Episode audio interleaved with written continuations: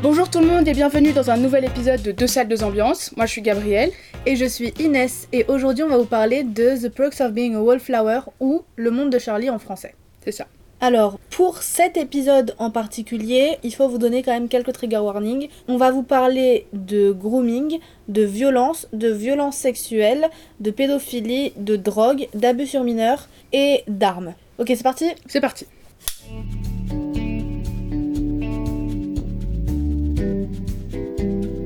Le monde de Charlie est donc un film sorti en 2012, réalisé par Steven Chbosky. On y suit Charlie, joué par Logan Lerman, qui débute dans sa première année au lycée. Et à part deux acteurs, tous les visages, on les reconnaît. Du coup, on cite par exemple euh, en personnages principaux Logan Lerman, qui a joué Percy Jackson avant, Emma Watson, connue pour la saga Harry Potter, et Ezra Miller, qui est euh, surtout connu maintenant pour avoir joué The Flash dans le DCEU. Et Ezra Miller, il faut qu'on en parle deux minutes. Ouais. Parce que Yel est assez problématique et je vous propose ensemble de lire un petit peu sa page Wikipédia sur ses affaires judiciaires. Donc déjà on commence en 2020, vous pouvez tout retrouver sur la page Wikipédia, je vais pas tout lire mot pour mot, c'est pour vous donner un petit peu une idée du personnage. Donc en 2020, Yel est pris sur une vidéo en train d'étrangler une jeune femme et de la jeter au sol. Plus tard, Yel dira que l'étranglement était une réaction spontanée, encouragée par un groupe d'adolescents qui se moquaient de lui sur ses capacités d'arts martiaux. Quoi?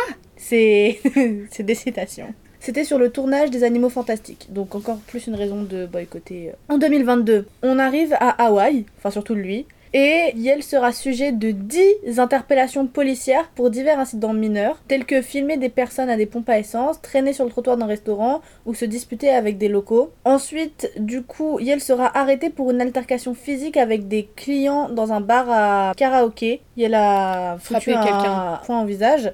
Yel déclara plus tard qu'il est devenu enragé après avoir été accosté par un nazi. Mais la police d'Hawaï affirme que l'énervement de Miller a été causé par des clients chantant la chanson Shallow par Lady Gaga et Bradley Cooper. C'est pas fini. Miller aurait filmé la scène pour ensuite utiliser la vidéo comme art crypto NFT. Ok. Ensuite, de nouveau arrêté pour avoir balancé une chaise sur une femme de 26 ans, la blessant au front. Après qu'on lui ait demandé de quitter une fête privée. Ça voyage vite là. 10 interpellations quand même, c'est beaucoup.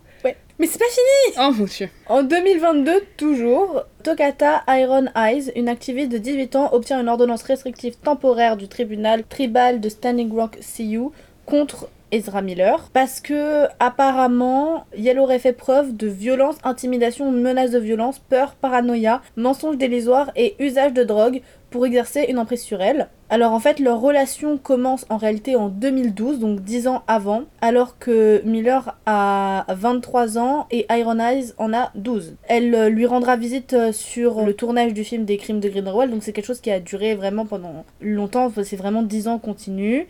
Elle quittera l'école en 2021 et ses parents disent que c'est pour suivre Ezra Miller. Les parents du coup de la fille ont fourni des documents pendant le procès qui montraient que Yel avait frappé enfin, leur fille et qu'il y avait des bleus, euh, qu'elle l'avait conditionnée et manipulée. Euh, la fille avait pas de téléphone portable pendant tout ce temps où elle était avec Ezra Miller. Un ancien collaborateur musicien d'Ezra Miller a aussi témoigné qu'il avait vu des violences verbales de la part d'Ezra Miller sur Iron Eyes notamment à propos de son maquillage. Iron Eyes défendait Ezra Miller. Et donc, d'après un ancien résident de la ferme de Miller, dans le Vermont, c'est un état des États-Unis, Ezra Miller pensait que les gens critiquaient sa relation avec Iron Eyes, pas parce que elle avait 12 ans et lui 23 au moment où ils se sont rencontrés, mais parce que c'est une déesse araignée amérindienne de l'apocalypse qui, aux côtés de Miller en tant que Jésus-Christ, amènera une révolution indigène. Miller se considérait comme un messie des Amérindiens. Je lis, hein, je... Non mais c'est pas possible là. C'est des mormons. non. Euh, quoi? Les proches d'Ezra Miller ont déclaré à Vanity Fair qu'elle prêche, qu'elle marche dans ce monde avec une humilité indigène, enfin amérindienne, et une conscience amérindienne, mais le fait est que c'est faux car elle s'en fiche de tout ça. C'est c'est honnête au moins. C'est ça. La famille, a... non. Ensuite, en 2022, Alors, il a, monsieur. il a- tout, tout se passe en 2022. A encore reçu une ordonnance restrictive à l'encontre d'une mère et de sa fille de seulement 12 ans. Oh. En fait, Ezra Miller venait sans arrêt leur rendre visite, rentrait dans leur maison sans y être invité, portant un gilet pare-balles et en possession d'une arme à feu, et était Quoi? très insistant avec l'enfant et lui touchait les hanches. Oh. Apparemment. La mère raconte à un magazine que Ezra Miller connaissait la famille depuis quelques mois et qu'elle s'était pris d'intérêt pour l'enfant pour son style et sa maturité, qu'elle lui aurait offert de lancer une ligne de vêtements à l'enfant et de lui payer une école de design. Ok, juste, je t'interromps, c'est jamais un bon signe si quelqu'un, un full adulte, dit j'apprécie ta maturité à quelqu'un qui est clairement mineur et surtout red flag. 12 ans quoi. 12 ans. Surtout que 12 ans en 2022, Ezra Miller a quel âge? Genre 30, 32, 33 ans. Euh, 30 ans qui trouve euh, que 12 ans ouais, très elle est mature. mature. Du coup, la mère de la gamine raconte également que Ezra Miller considérait l'enfant comme un puissant être mystique, qui serait chanceuse d'avoir Ezra pour la guider et la protéger. Et peu après la résolution du procès, la mère, c'est toujours la mère qui dit ça, raconte que Ezra Miller serait venu à leur maison habillé en cow-boy et souhaitant acheter des chevaux pour l'enfant. Euh, Ok. Au final, l'avocate d'Ezra Miller affirme que les rencontres qui ont été organisées entre lui et l'enfant étaient organisées déjà par la mère et qu'elle n'avait jamais été seule avec la fille et qu'il n'avait interagi que deux courtes fois devant d'autres adultes et que Yel ne soit jamais venu avec des armes. Donc les deux discours ne se coordonnent pas, ils sont pas forcément Mhm. d'accord. Maintenant, croyez ce que vous voulez. Personnellement, moi je crois les victimes et les potentielles victimes. Et si on dit, genre, apparemment, les choses comme ça, c'est pour des raisons légales. Voilà. Il y a peut-être des exagérations, mais il y a quand même beaucoup de choses contre Yel pour penser que. Mais c'est pas est fini, faux. là. Ah mon dieu Oh Et pourtant, je, je lis pas tout, hein. Oh Alors, euh, encore toujours en 2022, Yel aurait accueilli dans sa ferme une femme et ses trois enfants. Et des sources, anonymes ou non, ainsi que le père des enfants, affirment que des armes et des munitions étaient facilement accessibles aux enfants de 1 à 5 ans, que le bébé de 1 an avait déjà mis une balle de pistolet dans sa bouche. Quoi? Et donc la femme assurait que Ezra Miller les abritait de son ex-mari qui serait selon elle violent. Il y a d'autres accusations qui disaient que des fusils d'assaut pouvaient être trouvés posés sur les piles de jouets des enfants, avec une forte consommation de marijuana dans la maison, notamment devant les enfants dans des pièces mal ventilées. Ouf. Un témoin déclare qu'il a vu Miller souffler de la fumée de marijuana dans le visage du bébé et utiliser son bras pour diriger plus de fumée dans la direction du bébé. Apparemment aussi, Ezra Miller exploiterait une grande culture de marijuana sans licence, donc illégalement.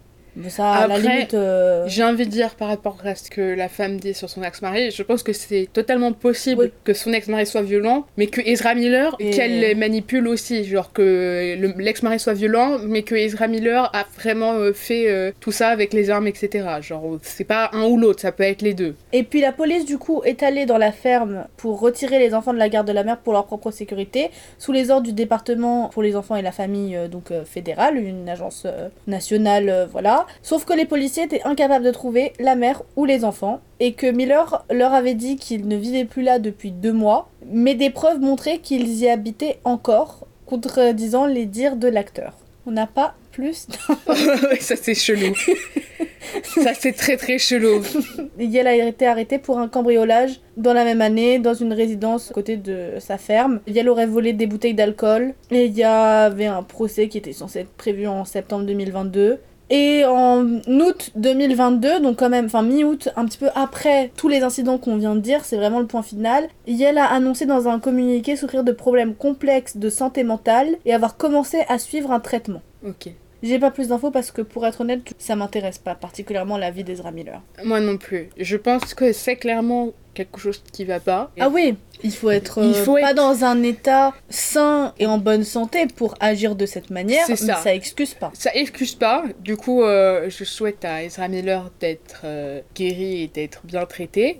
Après, on n'excusera pas ce qu'il a fait euh, pour autant, mais juste d'aller mieux, rien que pour De ses victimes, C'est ça. Et après, de payer ses... ses dettes à la société. Exactement. Après, Ezra Miller, c'est pas la seule personne du casting à avoir des accusations. En même temps, Euh, quand on a un aussi gros casting avec que ça. des gens connus, forcément. Voilà, parce que du coup Nicolas Brown qui joue Derek, le petit copain de Candace, qui lui aussi est connu euh, récemment pour euh, Succession, il joue euh, Cousin Greg, a aussi des accusations contre lui. Il jouait aussi dans Minutemen sur Disney Channel. Ouais, il a aussi joué dans Princess Protection Program aussi. Ouais.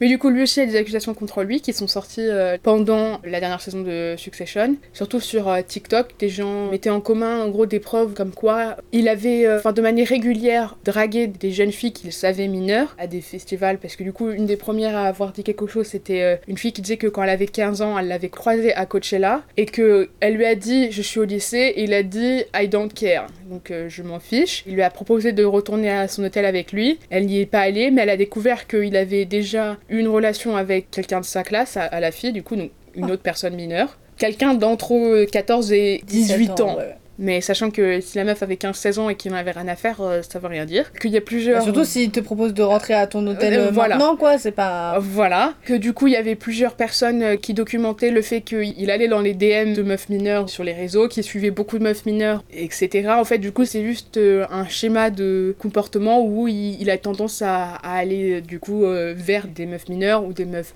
plus jeunes, parce qu'il est propriétaire d'un bar à New York et il traîne aussi dans les bars pour essayer de draguer des meufs euh, qui sont à la fac. Donc c'est même si elles, elles sont majeures, c'est quand même, euh, je sais pas quel âge il a lui, mais qui doivent bien avoir au moins 10 ans de moins que lui. Bah, il doit avoir 30 ans, non? Oui, il doit avoir à peu près la même tranche d'âge.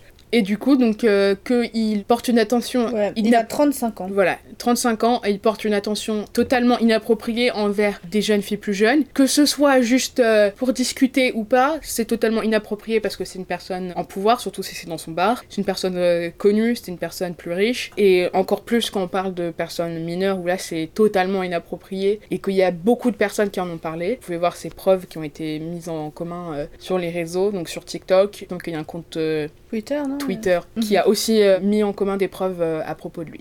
Et, sinon, en fait, pour retomber sur une note euh, plus positive, on retrouve aussi au casting Paul Rudd, qui est très connu Depuis les années 90. euh, Il a voilà. fait euh, Friends, il a fait Clueless, il a fait là euh, Ant-Man dans le MCU. un fan favorite.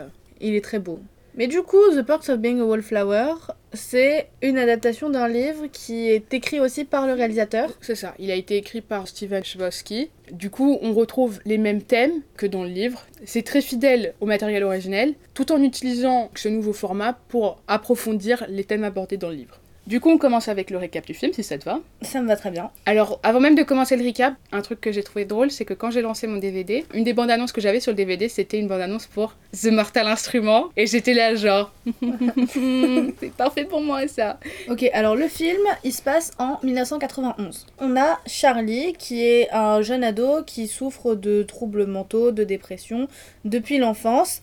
Et il est euh, relâché de l'hôpital euh, psy, où il a passé ces derniers mois. Et en commençant le film, on commence avec ça, parce qu'on commence avec donc lui à l'hôpital, euh, qui sort de l'hôpital. Je dis vraiment, 2012, c'était l'année des enfants malades. Enfin, c'était vraiment la période Mm. où on n'avait que des films sur des enfants malades. C'est vrai, en avait beaucoup. Malade, Et- euh, Boula, c'est la dépression, mais Oui, c'était malade, des maladies physiques. les cancers, Nos étoiles contraires, on en parlera. euh, je sais pas si c'est dans la liste pour l'instant. Ben, on en parlera peut-être. on en parlera si vous avez envie qu'on en parle. Je pense qu'il y a- il y a des choses à dire sur nos étoiles contraires, donc voilà. Donc on rencontre sa famille. Du coup, sa mère, c'est l'ex-femme de Derek dans Grey's Anatomy. Son père, c'est euh, Dylan McDermott. Qui un- joue dans American Horror Story. Voilà. Et du coup, et sa sœur. Et genre, je me suis dit, oh mon dieu, Elena, qu'est-ce que tu fais là? C'est Nina Dobrev. T'as pas des vampires confédérés à aller embêter? Et apparemment, non. Voilà.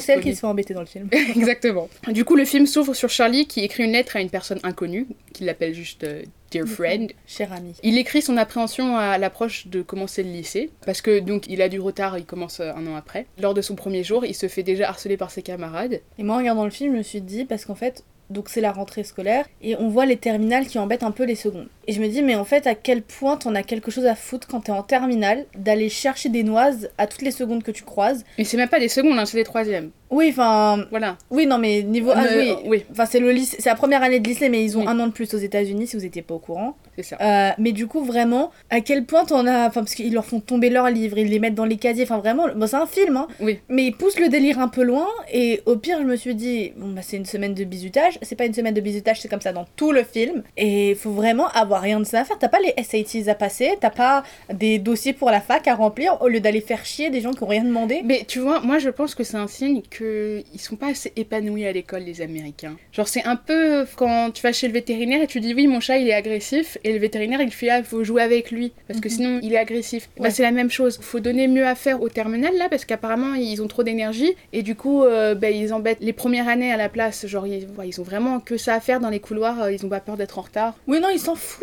Et c'est bizarre. Nous, on était euh, ensemble Get au lycée. life. euh, Oui. les, les terminales, ils avaient mieux que ça à faire. Et quand nous, on était en terminale aussi, hein, on n'était pas en Personnellement, moi train- je ne connaissais pas les secondes. hein. Je pouvais pas reconnaître une seconde.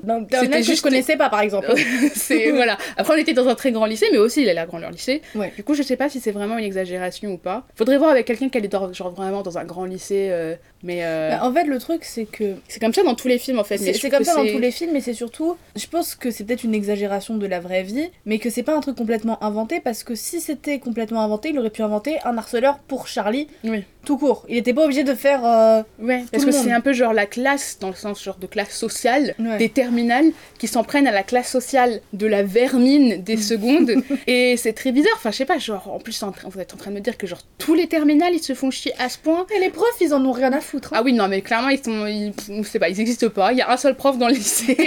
c'est Paul Rudd. c'est Paul Rudd, parce que du coup, il sympathise avec Monsieur Anderson, joué par Paul Rudd, Mm. dans son premier cours qu'on voit, donc son cours d'anglais, il leur fait un pub quiz, super premier cours. Moi, je déteste les profs comme ça, genre faut Oui, mais se un peu... un peu. Non, mais c'est pour apprendre à connaître la classe. apprendre à savoir qu'ils sont bêtes et ils sont très bêtes quand même, parce que je veux dire que euh, ils posent des questions vraiment pas hyper compliquées non plus, genre c'est des anecdotes, mais ils répondent des trucs vraiment très stupides. Parce qu'il dit... euh, le- le- Enfin, Charlie, il dit que c'est genre euh, la meilleure classe d'anglais de pour les secondes. Oui, c'est un... il est en AP. Il est en AP English, ils sont tous stupides à part lui. Hein. Et parce qu'en gros, là, donc, réfléchissez à la maison. C'est quoi le truc? C'est... Qui a inventé le serial, genre le livre en série Qui a les romans, hein. Et il y a une fille qui répond Shakespeare. Shakespeare. Et puis elle est là genre, c'était un dramaturge, mais bien essayé. Et j'étais là genre, mais quoi? Qui dirait Shakespeare? Et c'est juste, mais du coup, moi je pense c'est juste pour. Enfin, moi je m'inquiète, hein. Est-ce que les gens ils sont bêtes à ce point en AP English euh, L'autre truc, c'était... En gros, c'est Shakespeare après. Du coup, c'était la après- question genre, il y avait Segway. Shakespeare a inventé autre chose dans son théâtre où, en gros, ils mettaient euh, leurs pièces dans une boîte. Et ça a donné lieu à quel terme? Et encore une fois, ils répondent n'importe quoi. Et puis Charlie, il l'a genre, c'est le box-office. Piou piou piou. Enfin, il l'écrit sur ça. Bah, il l'écrit sur sa feuille. Et Paul Rudd, il est là genre, Hmm, je te vois écrire Logan Lerman. Et, et en fait, ça me fait rire parce que c'était littéralement moi en cours. Moi, je faisais ça en espagnol avec euh, mes voisins, euh, surtout au collège. Je leur Mm. disais lève la main, dis la réponse pour qu'ils aient et ils avaient la bonne réponse, donc ils étaient contents et tout. Ouais. Et voilà. Ou sinon, en cours d'anglais, Ouais. j'aimais pas participer de façon en cours, mais en cours d'anglais, les profs ils savaient que j'avais euh, la bonne réponse et souvent ils voyaient que je savais et quand il y avait personne qui voulait participer, ils me regardaient En et mode- je levais la main pour faire avancer le cours. Ah oui, moi aussi, mes profs, ils faisaient ça. Bah c'est ça. Bah, après, moi, après, moi, c'est genre vraiment en mode- mode, discrimination là. Moi, je me faisais discriminer Non, en cours d'anglais. je suis désespérée, s'il te plaît, fais avancer mon cours. Non mais voilà, mais du coup genre c'était vraiment en mode il y a personne qui veut répondre et puis après c'était là genre Gabriel t'as quelque chose à dire? Genre, oui, c'est ça la réponse. Les profs d'anglais ils, me, ils, se- ils se fâchaient vraiment avec moi parce que je parlais pas assez. C'était là genre mais tu la connais ta réponse elle il faut participer. Tu sais que j'ai une prof, une de mes profs qui m'a mis 9 à l'oral, 9 sur 20. Bah en seconde, tu sais, on, on- elle notait la participation, on devait Ouais. se noter. Et tu pouvais avoir des zéros en participation. Et donc j'avais pas 20 de moyenne en anglais parce que j'avais zéro en participation. Oh Et j'étais là, mais... Enfin, tu vois que je sais. Hmm. Donc, pire, mets-moi 10 en participation, ça fera pas 20 de moyenne, mais...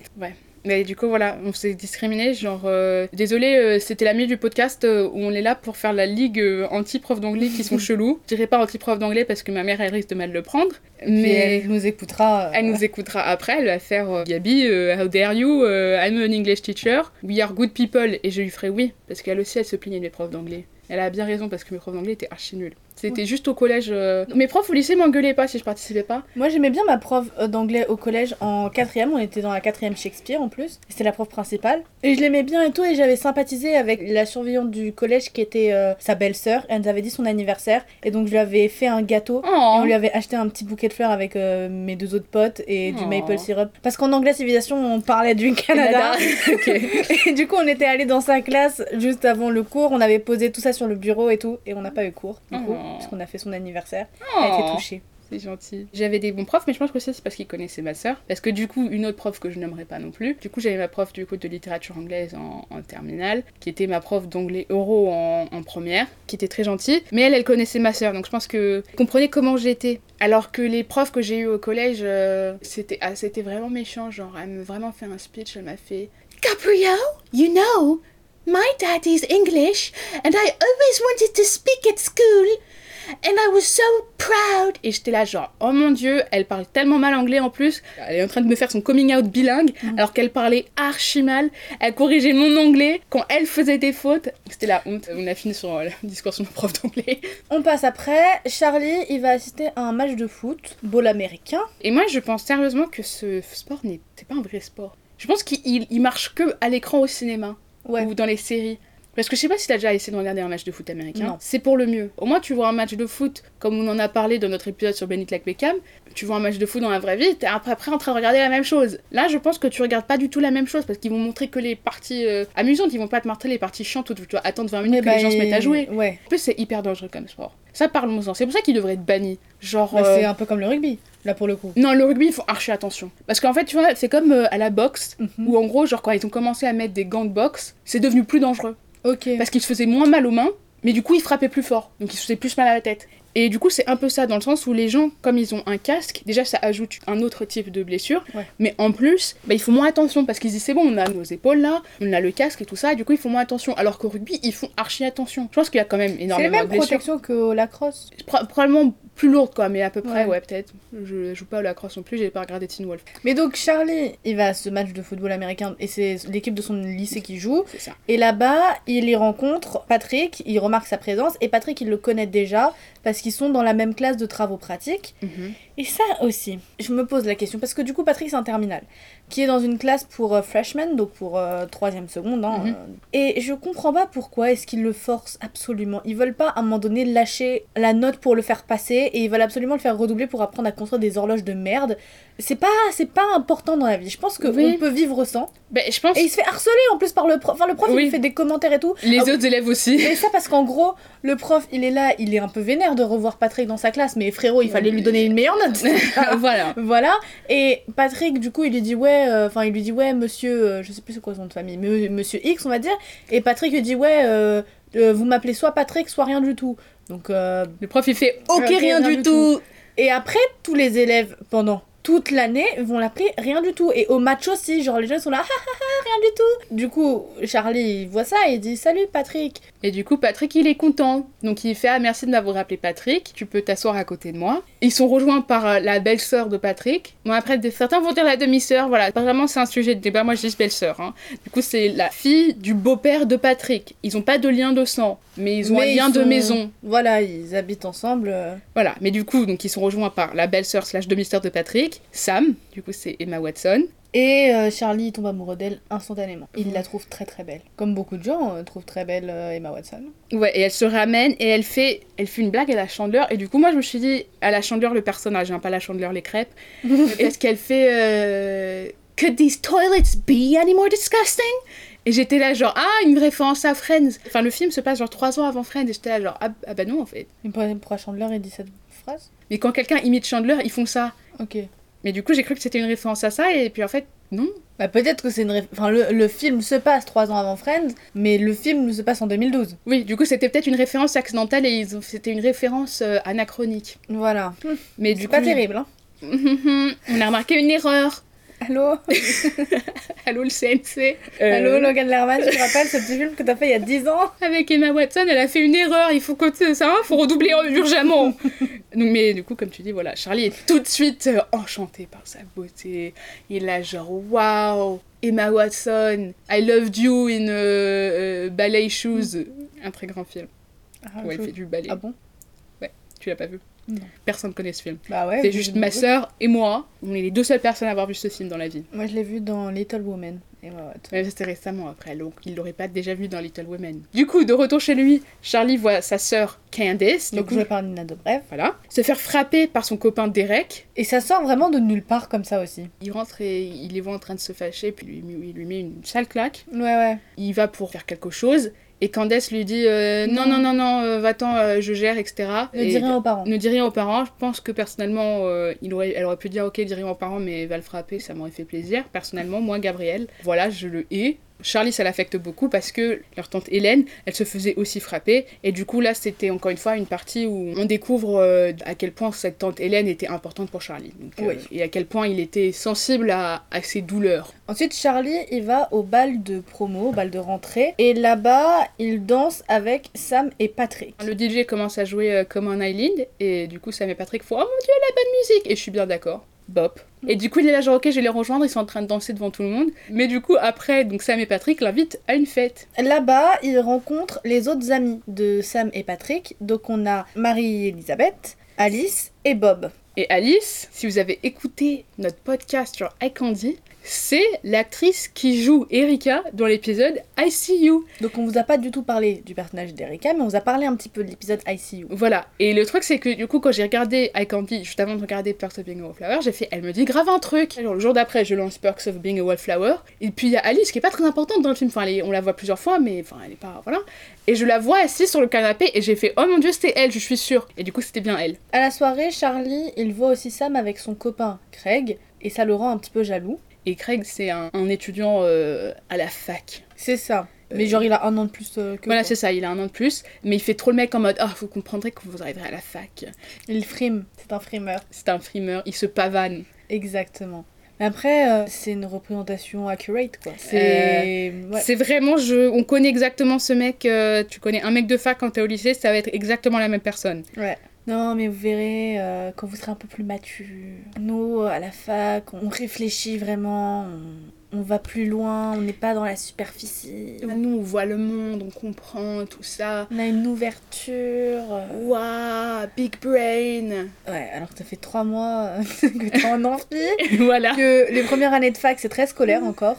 Mais c'est pas grave. Voilà. Ah oui, mais j'ai oublié de dire aussi, Marie-Elisabeth, pour ceux qui reconnaissent, c'est Katara de Avatar, euh, le dernier maître de l'air. C'est elle euh, qui fait sa voix. Et elle est aussi dans Good Girls. Elle est aussi dans Good Girls, ouais, donc ça c'est après Perks. Elle est dans Independence Day quand elle est toute petite. Elle est dans The Duff. Mais elle joue toujours des personnages qui se font un peu chier dessus, je trouve. Ouais. Et je, je comprends pas pourquoi la pauvre Mae Whitman elle a rien demandé. Moi, elle a l'air sympa en plus. hein, Oui, pas- mais voilà, mais genre, je sais pas, les gens ils ont un problème avec ces personnages. Elle joue dans Scott Pilgrim aussi. Voilà, mais elle joue toujours des personnages très similaires, du coup, sauf dans The Duff où c'est le personnage principal. Mais même Mais dans même Good là, hein, dans The Duff, c'est le personnage principal et c'est un personnage principal euh, qui se fait chier dessus. Hein. Euh, bon, bah, C'est voilà. le concept du... Tu l'as pas vu Non, je l'ai pas vu. Il est sur la liste. Ouais, ouais, ouais, ouais, ouais. Ça va être dur. hein. Mais du coup, Il y, a- je- il y a plein de gens qui ont été bien affectés après. ouais, je comprends. Mais du coup, ouais, ouais. Hollywood a un problème avec Mae Whitman, euh, voilà. Charlie, à la soirée, il mange un space brownie sans savoir que c'était un brownie avec euh, du cannabis dedans. Et en gros, bah, il commence à raconter des, enfin, des bêtises, mais à faire des, des, des proclamations, euh, des trucs, euh, à raconter ses opinions et tout. Et le groupe le regarde un peu. euh, Il rigole, il se la genre, oh, oh, oh, t'es Oh, trop drôle, Charlie. Il est trop mignon. Le... C'est le... c'est comme si tu donnais de l'alcool à un bébé un peu. Ok. Mais- mais- J'ai jamais donné de l'alcool à un bébé. J'espère bien. Nice. Mais Mais voilà, donc il, rigole amuse un peu de le son groupe état, et ouais. tout, et euh, c'est un peu le petit clown quoi, c'est un peu spécial Oui, l'ambiance, oui. moi je trouve. Ouais, ils sont un peu genre, ils sont aux os quoi. C'est ça. Du coup, il est défoncé, donc il demande un milkshake. Et du coup, Sam va lui en faire un dans la cuisine. Et puis, il lui dit euh, de manière très euh, normale, très casual, Complètement comme ça, sans Voilà. nulle part. que son meilleur ami Michael s'est suicidé l'année dernière. Ouais. Et Sam, elle le regarde en mode Ah. Et elle sait pas trop quoi faire, et puis après Charlie il dit Oh, je vais aller aux toilettes. Et il s'en va tout gaiement. Vraiment, c'était un truc. Alors que Sam, elle reste avec le truc milkshake dans la cuisine. Et honnêtement, même si la scène, genre, t'es là, genre, oulala, je pense que c'est littéralement une scène très réaliste après une certaine heure en soirée, où il y a genre tout le lore qui sort. Genre, après 23h, tu vas parler à quelqu'un que tu connais à peine, qui va te raconter la pire histoire de sa vie, et puis qui va aller passer faire autre chose, Moi, même sans, même sans être défoncé. Hein. Moi, j'ai une très bonne amie qui s'appelle Mais genre, euh, mention tous les, tous, tous les épisodes. hein. Elle est encore connue par certaines personnes comme la personne qui pleurait dans la cuisine Ah oui, ton anniversaire à mon anniversaire à mes 18 ans. Après, pour sa défense, c'était pas la seule personne à pleurer dans la cuisine. Euh, on était plusieurs dans la cuisine. Voilà, on parlait d'histoire d'amour, tout ça. Mais je suis d'accord que c'est très réaliste. C'est très réaliste, genre vraiment, genre parfois tu, tu vas juste parler à quelqu'un, tu la genre ça va, et puis va faire oh ça va pas trop, euh, mon chien il s'est fait écraser par un bus, euh, enfin genre des choses comme ça, et t'es là genre ok, et puis après la personne elle fait oh je vais aller me chercher un autre fer. Et t'es là, genre, ok Et c'est fini. Du coup, en fait, genre, même si c'est un peu genre là pour le drama, pour expliquer les choses sur Charlie, personnellement, moi, je pense que c'était 100% réaliste. Je pense que j'ai vécu cette situation, enfin, à la place de Sam, du coup, personnellement, moi, je suis pas du genre à raconter ma vie en soirée. Les gens, ils me connaissent pas. Non, il faut. Moi, je raconte ma vie en soirée. Les, les gens, je pars de la Mais soirée, ils font c'était qui la meuf C'était une de vos potes, c'était la voici. C'est pas vrai parce qu'on te présente. On dit toujours c'est Gabriel. Ou- C'est Gabi plutôt, quand on n'est pas Inès, mais oui. voilà. Charlie, il va à l'étage pour aller aux toilettes et il laisse Sam toute seule dans la cuisine avec le milkshake. Et il se trompe de porte et il tombe sur la chambre de Patrick, Mhm. enfin où il y a Patrick dedans, avec Brad. qui sont en train de se pécho. Et il est en mode Ah, oups, mauvais porte. Et il ressort, mais il est complètement. Enfin, il en a rien à foutre, hein, il, Voilà. a- il est vraiment là en mode. euh, il a ouvert la mauvaise porte comme s'il aurait pu trouver n'importe quoi. hein. C'est ça, et du coup, Rad commence à stresser et Patrick dit Attends, je vais lui parler. C'est juste un de mes potes, t'inquiète pas. Voilà, et donc Patrick il y va et il dit à Charlie euh, S'il te plaît, dis rien pour Brad et moi, parce que Brad est pas out. Et Charlie dit euh, Pas de problème, hein. moi je cherche les toilettes. il en a rien à faire. Patrick, au milieu de lui demander, genre, euh, de rien dire, et lui dit euh, Ah, mais t'es fumé? Et Charlie, il fait Comme un saumon Et il fait Ah, c'est Bob qui m'a dit ça.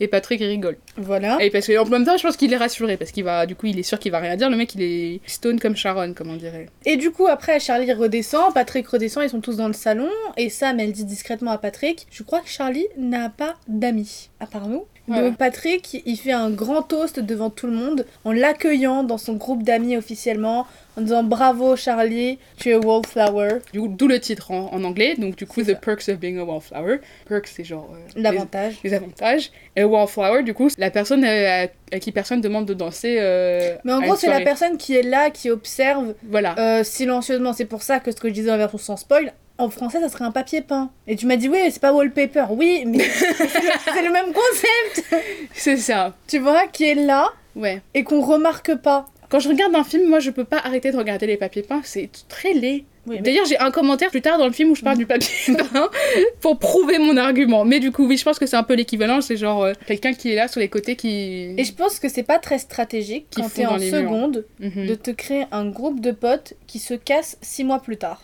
Ouais. Surtout que t'as un an de plus que les autres. Ouais. Et parce qu'après, du coup, t'arrives quoi? T'arrives en première, donc euh, t'es un sophomore. Tous les gens qui sont dans tes classes, ils sont fait des amis Mhm. pendant cette année de seconde. C'est ça. Donc toi, tu as du mal à rejoindre notre groupe et tu peux pas aller tchatcher encore les autres secondes parce qu'ils ont...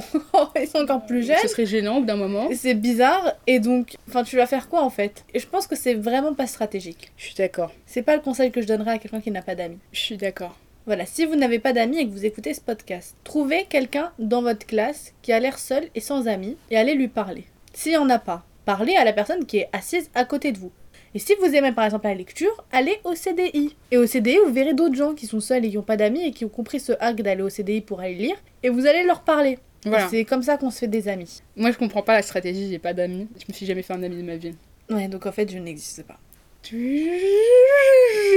C'est ça, là tu fais un effet à la caméra seulement- où je disparais. Voilà, c'est ça. Et en fait, le podcast s'appelait. Une salle, une ambiance. C'était juste moi. Deux salles, euh, une ambiance parce que l'autre salle est vide. Voilà. Alors que Sam et Patrick ramènent Charlie chez lui, ils entendent une chanson à la radio qu'ils ne connaissent pas et qu'ils trouvent super. Et Sam demande à Patrick de conduire à travers le tunnel. Et c'est genre un de leurs rituels. euh, voilà. voilà. Il va dans le tunnel et elle se lève parce qu'il conduit un pick-up. Elle se lève et elle euh, lève les bras comme euh, Jack dans Titanic. Et elle est là genre ouh pendant que la musique elle joue. Et moi j'ai de plusieurs choses à te dire. La meuf elle va tomber. Genre très sérieusement. Quand tu conduis, enfin je veux dire faudrait qu'elle conduise vraiment pas très vite. Parce qu'elle est debout dans une remorque, donc il a rien derrière elle. Hein. Oui, mais elle se tient. euh, Enfin, non, mais là, euh, si, parce que du coup, elle se tient avec son corps comme ça. Un peu ouais, mais je veux dire genre le vent vient dans l'autre sens. Oui, mais t'as t'as de la force. Si toi, aussi, tu. Je sais pas.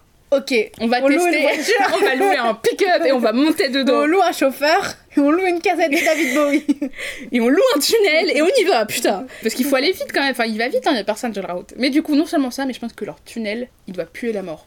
Genre, très sérieusement, est-ce que t'as déjà roulé dans un tunnel avec les fenêtres ouvertes oui, mais pas en Pennsylvanie. Moi, j'y suis déjà allée en Pennsylvanie. Je suis littéralement déjà allée à Pittsburgh où ils sont. C'est pas un endroit qui va sentir très bon. Et du coup, je trouverais pas ça très cathartique. là où on a une petite phrase aussi, là, de Charlie. tellement subjugué par sa beauté. Et du coup, il dit ça à Patrick. Il est fait euh, Je me sens infini. C'est la phrase du, du, du Du film qui va être répété plus tard. Alors que Noël approche, Charlie aide Sam à réviser ses SATs, donc en gros c'est l'équivalent de leur bac euh, un petit peu. Ouais. Mais pour aller à l'université, ils ont besoin de ton score de tes SATs. Mhm. En gros, c'est un, c'est un QCM euh, énorme avec plein de questions et tu peux prendre, il y a plusieurs sessions d'examen dans l'année, etc. C'est ça. Après, il n'y a pas toutes les facs qui en ont besoin, il me semble. Et plus les résultats sont hauts, plus on peut viser des universités prestigieuses. Voilà, parce que du coup, il parle. Marie-Elisabeth, elle veut aller à Harvard. Ouais. Sam, elle veut aller à Penn State. Il y en a plein qui visent des Ivy quand même Voilà. dans leur groupe parce qu'ils sont pas non plus visiblement teubés. euh. Mhm. Et Sam, elle a pas d'assez bons scores et donc elle demande à et donc Charlie se propose de l'aider à réviser. Ouais, et déjà, elle lui fait Oh Et là, elle a dit un truc. J'ai mon esprit génétique qui, qui s'est mis en place. Elle a dit I wish I would have studied more when I was a freshman. Ce qui est une faute grammaticale. Et je me suis dit, madame, vous êtes en train de prouver que c'est maintenant que tu dois étudier. Là, tu peux pas dire une phrase normalement. C'est I wish I had studied more when I was a freshman. Mais du coup, elle dit ça en mode oh, oh, oh. Et je suis là, genre, c'est parfaitement ironique ce que tu es en train de nous dire là, Sam. Donc ils étudient ensemble et grâce à leur séance de révision, elle réussit à avoir un assez bon score pour le S- SATs. C'est ça, elle repasse, c'est. euh, C'est ça. Et moi j'aime bien les transitions qu'il y a. Ouais, c'est un petit montage. temps, euh, il passe. Ils sont au diner la- avec les banderoles des fêtes qui Ouais. passent. Du coup, c'est genre euh. Homecoming, et puis après, c'est genre euh, Halloween, et puis après, c'est genre. Thanksgiving. Voilà. Et après euh, Christmas. Voilà. Et on arrive et voilà. Et donc en fait, euh, donc dans leur groupe d'amis, ils font un Secret Santa, comme beaucoup de groupes d'amis font. Mais du coup, lors de la soirée où ils s'échangent leurs cadeaux, Si vous avez vu le film, vous savez. Mais là, c'est la deuxième grosse scène en groupe. Et à chaque fois, toutes les scènes en groupe, elles me mettent mal à l'aise. hmm, Parce que je sais ce qui va venir. oh mon Dieu, Et à chaque fois, vraiment, je suis là, oh non. j'ai peur, ça va arriver. Séparer le groupe d'amis. Je veux pas voir ça. Beetlejuice, Beetlejuice. et le troisième. Oui. Et mais du coup, donc ils s'échangent leurs cadeaux. Ils doivent deviner qui a offert euh, quoi à qui. Mais en plus, il dit un truc en mode euh, Ah ouais, euh, c'est euh, Marie-Elisabeth Elisabeth, qui m'a offert euh, ce ses cadeau. vêtements. Patrick lui a offert un costume. Ouais. Mais c'est Marie-Elisabeth et elle lui dit Bah pourquoi tu penses que c'est moi? Elle a Ah parce que euh, t'aimes bien me donner des ordres. Voilà. Et du coup, dicter ma manière de m'habiller. Et déjà, tu vois, encore ça, c'est, un petit truc, genre il la déteste la meuf. c'est trop grave ce qui va se passer. Voilà. En fait, si vous êtes sensible au second-hand embarrassment. donc euh, à la gêne euh, via une autre personne. Ouais. La scène, il faudra littéralement la skip. Non, mais le, le On film. va vous le, l'annoncer. le film, il faut le regarder en fermant à moitié les yeux. Parce que c'est dur. C'est dur. Il y a des scènes, c'est vraiment très dur. Mais il y a une scène en particulier qui n'est pas encore arrivée, mais voilà.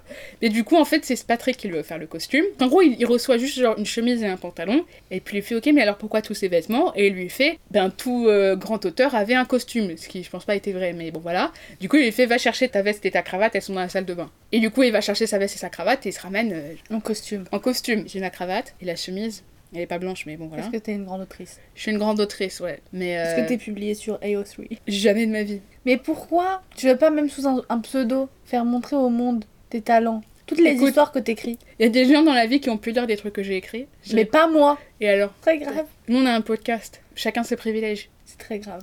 Ouais, c'est ça. Mais du coup, ensuite, Sam emmène Charlie dans sa chambre. Pour lui offrir un petit cadeau spécialement pour lui en plus, parce que bah déjà c'est son anniversaire qui arrive, parce qu'il est né le même jour que Noël. Aussi bah parce que il l'a vraiment aidé euh, dans ses révisions. Voilà. Et il lui offre une machine à écrire. Et elle lui dit euh, écris des histoires sur nous. Parce qu'il veut être écrivain. Et du coup, il fait OK. Et il tape I will. Et elle flirte avec lui. Ouais. Et à chaque fois, t'es là en mode tu vas lui briser le cœur, arrête. En plus, du coup, Gabriel m'a expliqué après le film qu'il avait un an de plus que les secondes, donc en fait il a un an de différence avec eux. Et il a peut-être encore un an de plus. Enfin, j'ai écouté C'est ça. Donc c'est pas si gênant que ça. Mais quand j'ai regardé, j'étais là, mais vraiment, t'as 3 ans de plus que lui, il a littéralement 14 ans, tu vas en avoir 18 là bientôt, tu vas aller à la fac. Euh, il faut. Non, non, Voilà. il faut passer à autre chose, arrête de flirter avec le pauvre garçon. Mais du coup, il a redoublé une année euh, à cause de ses jours en hôpital, mais aussi, du coup, il est né en décembre et aux États-Unis, si vous le saviez pas, c'est très fréquent que les enfants qui sont nés après une certaine date dans l'année soient obligés d'attendre avant de commencer l'année. C'est-à-dire que moi, par exemple,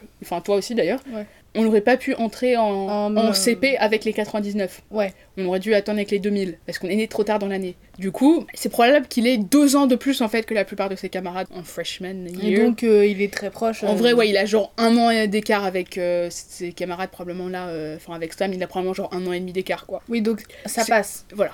Mais c'est quand même gênant. Du coup, Charlie avoue qu'il a jamais été embrassé et il demande à Sam. euh, Est-ce que. euh, Enfin, c'était comment quand son premier baiser Et elle dit qu'elle avait 11 ans. Il lui dit Ah, c'était ton petit ami. Et elle dit Non, c'était le patron de mon père. Et on va totalement ignorer ça, on passe ça. totalement à autre chose, genre... euh, Non, mais ouais, après Charlie lui dit qu'il l'aime beaucoup parce que elle euh, lui rappelle sa tante qu'il aimait beaucoup, qui est décédée, et parce que c'était aussi une personne qui avait vécu des abus et tout, bah, comme elle. mhm. Et donc il fait déjà un premier parallèle avec sa tante et Sam en disant voilà, c'était ma personne préférée, mais aujourd'hui je pense que ça a changé. euh, Ouais. c'est toi Sam maintenant parce que j'aime beaucoup sauver les gens en fait Ouais. moi et du coup Sam elle lui dit écoute Charlie euh, tu sais que je suis avec Craig et tu sais que j'aime beaucoup Craig et Charlie il est en mode oui je sais et elle lui dit mais on va mettre ça de côté une seconde j'ai envie que ton premier baiser ça, va- ça soit avec quelqu'un qui t'aime vraiment et tu sais que moi je t'aime. Elle le dit en mode je t'aime comme un ami quoi, mais je- j'ai beaucoup d'affection pour toi. Moi aussi, je t'aime, Logan Lerman. Exactement. et du coup, elle l'embrasse et il est très content. Et moi, je suis très jalouse. Attends, attends, on a oublié un détail. Mais en gros, quand il lui demande son premier baiser, il lui fait pas ça. En gros, elle lui fait oh, Have you ever kissed a girl? Est-ce que t'as déjà embrassé une fille? Ah oui. Il dit non, et toi? Et elle fait Est-ce que j'ai déjà embrassé une fille? Et j'étais là, genre Ah, Trop drôle, Katy Perry Du coup, après, elle fait Non, t'inquiète. le patron de mon père m'embrassait pas. Mais genre, vraiment, je, je suis très perturbée. Parce qu'en fait, on en parlera un peu plus dans le développement. Mais avant ça, dans le film, Charlie, il dit que sa sœur euh, du coup, lui a dit que quand Sam était en freshman year, du coup, donc euh, genre en troisième, Ouais. elle allait en soirée et les mecs, euh, du coup, des, des upperclassmen, donc des mecs qui ont genre euh, Bah, entre c'est-à-dire- 16 et 18 ans, quoi, Voilà. la faisaient boire et, et profiter d'elle, quoi. Et elle en parle un peu dans cette scène-là, elle fait Ah oui, tout ça, T'as blablabla. dû entendre ma réputation. Oui, euh, avant, euh, je me bourrais la gueule et, euh, et je me mettais avec des mecs qui n'avaient rien à foutre de moi, tout ça. Et moi, je veux pas que ce soit comme ça pour toi. Donc, c'est pour ça que moi, je vais t'embrasser parce que c'est moi, je t'aime vraiment, quoi. Voilà. Mais c'est si comme- c'est que comme un ami parce que je suis avec Craig. Voilà, Mais- mec. Quand même, je joue sur les deux tableaux pour te garder sous le coude parce que t'es quand même Logan Lerman quoi. Donc, on va pas. Ils sont très bizarres avec la manière dont ils, ils passent totalement à côté. Ils sont là, genre, oui, du coup, donc euh, Sam, elle a vraiment une vie de merde, mais du coup, à part ça, j'ai jamais embrassé une fille. Genre, là, genre, ok. Genre, en fait, il enfin, je sais pas. euh, Bon, après, c'est réaliste en vrai. hein, il De quoi Qu'est-ce qui est réaliste Attends. Le fait que, genre, euh, parfois, quand t'es ado et que t'as subi des trucs, tu fais Ah oui, genre, oui, oui, oh, non, c'est rien. Mais euh, le film, il devrait pas faire ça, il s'est écrit par un adulte, genre, euh, voilà, mais bon. Donc l'anniversaire de Charlie arrive. Le jour du réveillon de Noël, et il se remémore sa tante Hélène, qui est décédée ce soir-là, le jour de son anniversaire. Quand il avait 7 ans. Voilà, dans un accident de voiture, quand elle était allée chercher son cadeau, en gros. Donc elle est morte sur le chemin de lui ramener son cadeau. Et on comprend qu'il se sent un peu coupable parce qu'il associe directement le fait qu'elle soit allée chercher son cadeau avec sa mort. Ouais, mais du coup, il va à la messe avec sa famille. Et à ce moment-là du film, j'ai fait Oh mon dieu, Cato. Tout s'explique là. Il y a genre vraiment. Tu sauras peut-être pas de quoi je parle, Inès. Mais il y a quelque chose dans le traitement des problèmes psychologiques et des problèmes juste de manière générale de la vie chez les Cato qui est très spécifique. Et j'étais là, genre, ok, tout s'explique chez Charlie là, c'est un Cato. C'est vraiment. La culpabilité chrétienne. C'est la culpabilité chrétienne. C'est la souffrance chrétienne. savior. Non, c'est pas le white savior. C'est Ouais. genre vraiment purement émotionnel. Mhm. Là, c'est genre vraiment euh, pas dans le côté politique du catholicisme, où là, on parlerait de White Savior. La manière dont tu souffres et que tu gères tes problèmes de famille, tu gères tes problèmes émotionnels, etc. C'est purement ça, Charlie. C'est la manière dont il porte euh, la souffrance des autres très mal. Ouais. Genre, euh, parce qu'après, genre, les catholiques n'ont pas, genre, le, Paul le de monopole la- de la compassion. Mais la manière dont lui, il le fait, c'est très catholique dans sa manière de le présenter, je trouve. Et du coup, là, je trouvais ça réaliste. Est-ce que l'auteur est catho? L'auteur, il l'est parce que je pense que le personnage est basé sur lui. Ok. Et après, donc, dans le film, on continue. On arrive à la soirée du Nouvel An. Donc, Charlie est invité, il rejoint ses potes, etc. Là-bas, il s'essaye à de nouvelles drogues, il prend du LSD. Ouais, et on a la transition euchariste, genre le petit cracker là de Jésus, LSD. Mais c'est pour ça que j'aime bien les transitions. Et là-bas, du coup, sous drogue, il a des nouveaux flashbacks de sa tante. Ouais, le soir de sa mort. C'est ça. Il va prendre l'air dans la neige et tout et tout parce que, bon, euh, les flashbacks, ça l'étouffe un peu. Ouais. Et il s'endort dans la neige, il est retrouvé par la police et il est amené à l'hôpital. Et donc, on- en fait, nous, on le retrouve directement à l'hôpital avec ses parents. Ses parents, où il est genre non, je n'ai jamais pris de drogue. Il est très drôle dans cette scène. Il est genre oh non, I would never touch drugs. J'avais juste besoin de prendre l'air. Voilà, et- j'avais un peu chaud, je me suis endormie. genre gros bullshit. on passe à la suite, on voit d'autres moments et il y a un spectacle du Rocky Horror Picture Show qui est monté régulièrement par Le groupe d'amis, Sam. Patrick, tout ça, tout ça. Marie-Elisabeth surtout, c'est elle qui est genre très fan euh, de ça. Et moi, quand j'ai regardé ça, je me suis dit, en fait, j'ai cru que c'était dans l'amphithéâtre du lycée. Parce qu'on avait déjà vu plein d'événements de lycée, et on avait déjà vu Charlie qui regardait le Rocky Horror Picture Show monté par ses amis. Et là, c'est Craig qui devait jouer quelqu'un, et il est pas là, donc Charlie va prendre sa place et il va jouer. Et donc on voit mieux le spectacle et tout, et je me suis dit, mais quand même, là, ils sont à moitié à poil. Des lycéens, là, devant d'autres lycéens, comment est-ce que le lycée accepte ça? Et puis après, j'ai compris que c'était pas du tout au lycée parce que, enfin, on quitte le lieu et c'est genre. au- C'est un théâtre ça, privé, quoi. C'est ça, c'est un cinéma public, euh, voilà. Ouais. Et c'est pas beaucoup mieux en fait. Non, déjà, du coup, ça m'a fait penser à Glee, parce que toi, ce que t'es en train de me dire, c'est littéralement un épisode de Glee où Mr. Chou monte Rocky Horror Picture Show dans le lycée et il demande à Sam de se mettre en caleçon sur scène devant tout le lycée.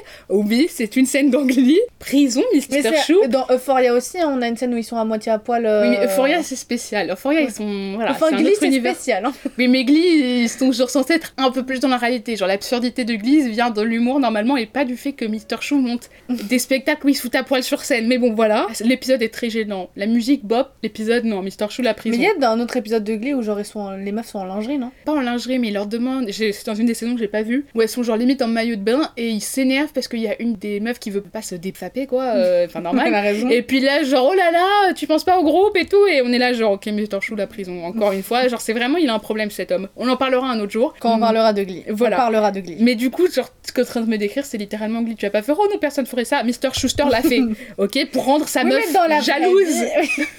Non, mais Moi, j'ai jamais vu Glee. Ouais. D'accord. Si j'ai vu un épisode, celui où Avec- Sue avec Sue et sa sœur, ouais. elle a sa sœur. Et c'est pour ça que pour moi, Sue, c'est pas quelqu'un de méchant. Puis bon, t'as vu un seul épisode, euh, le seul épisode où elle est gentille, mais ok. Et je pense qu'elle est un peu dure, mais qu'elle est mal comprise.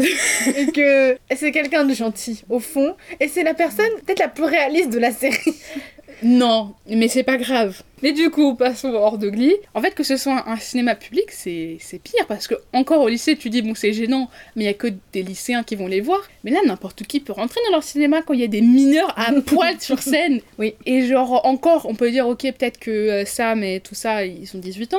Mais il y a Charlie Ouais, qui monte Charlie, sur scène, Charlie, du coup, il vient d'avoir 16 ans. Ouais. Et euh, apparemment, ils sont là, genre, oh, tranquille, oui, Charlie, tu montes sur scène. Même pas, il faut un mot de ses parents, quoi. Non, oui, non, ils s'en foutent. Oui, Mais c'est- comme il monte sur scène, il impressionne Marie-Elisabeth. Elle est en mode Ah ouais, ouais, Charlie, en fait, euh, pas mal.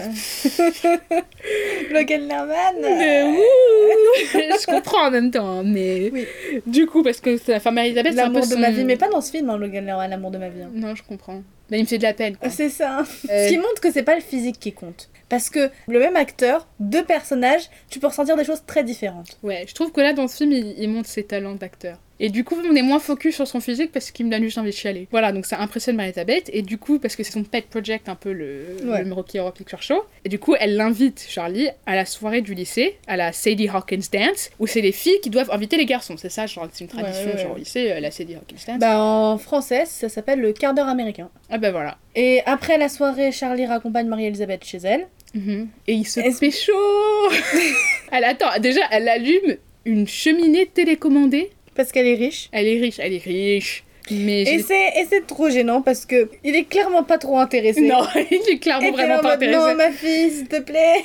Et, Ressaisis-toi euh, et du coup, dès qu'il se pécho aussi, juste après, oh, je dis, oh, je suis trop heureuse que ce soit mon boyfriend. Et donc là, il y a pas de conversation, ils s'embrassent une fois, mais bon, c'est. Voilà, il- pourrait faire plus, quoi. Et après, elle dit, ah, t'es mon boyfriend. Mais ils sont interrompus par les parents de Marie-Elisabeth Qui rentre plus tôt à la maison. Voilà, et Charlie, du coup, il rentre chez lui après avoir dit euh, au revoir.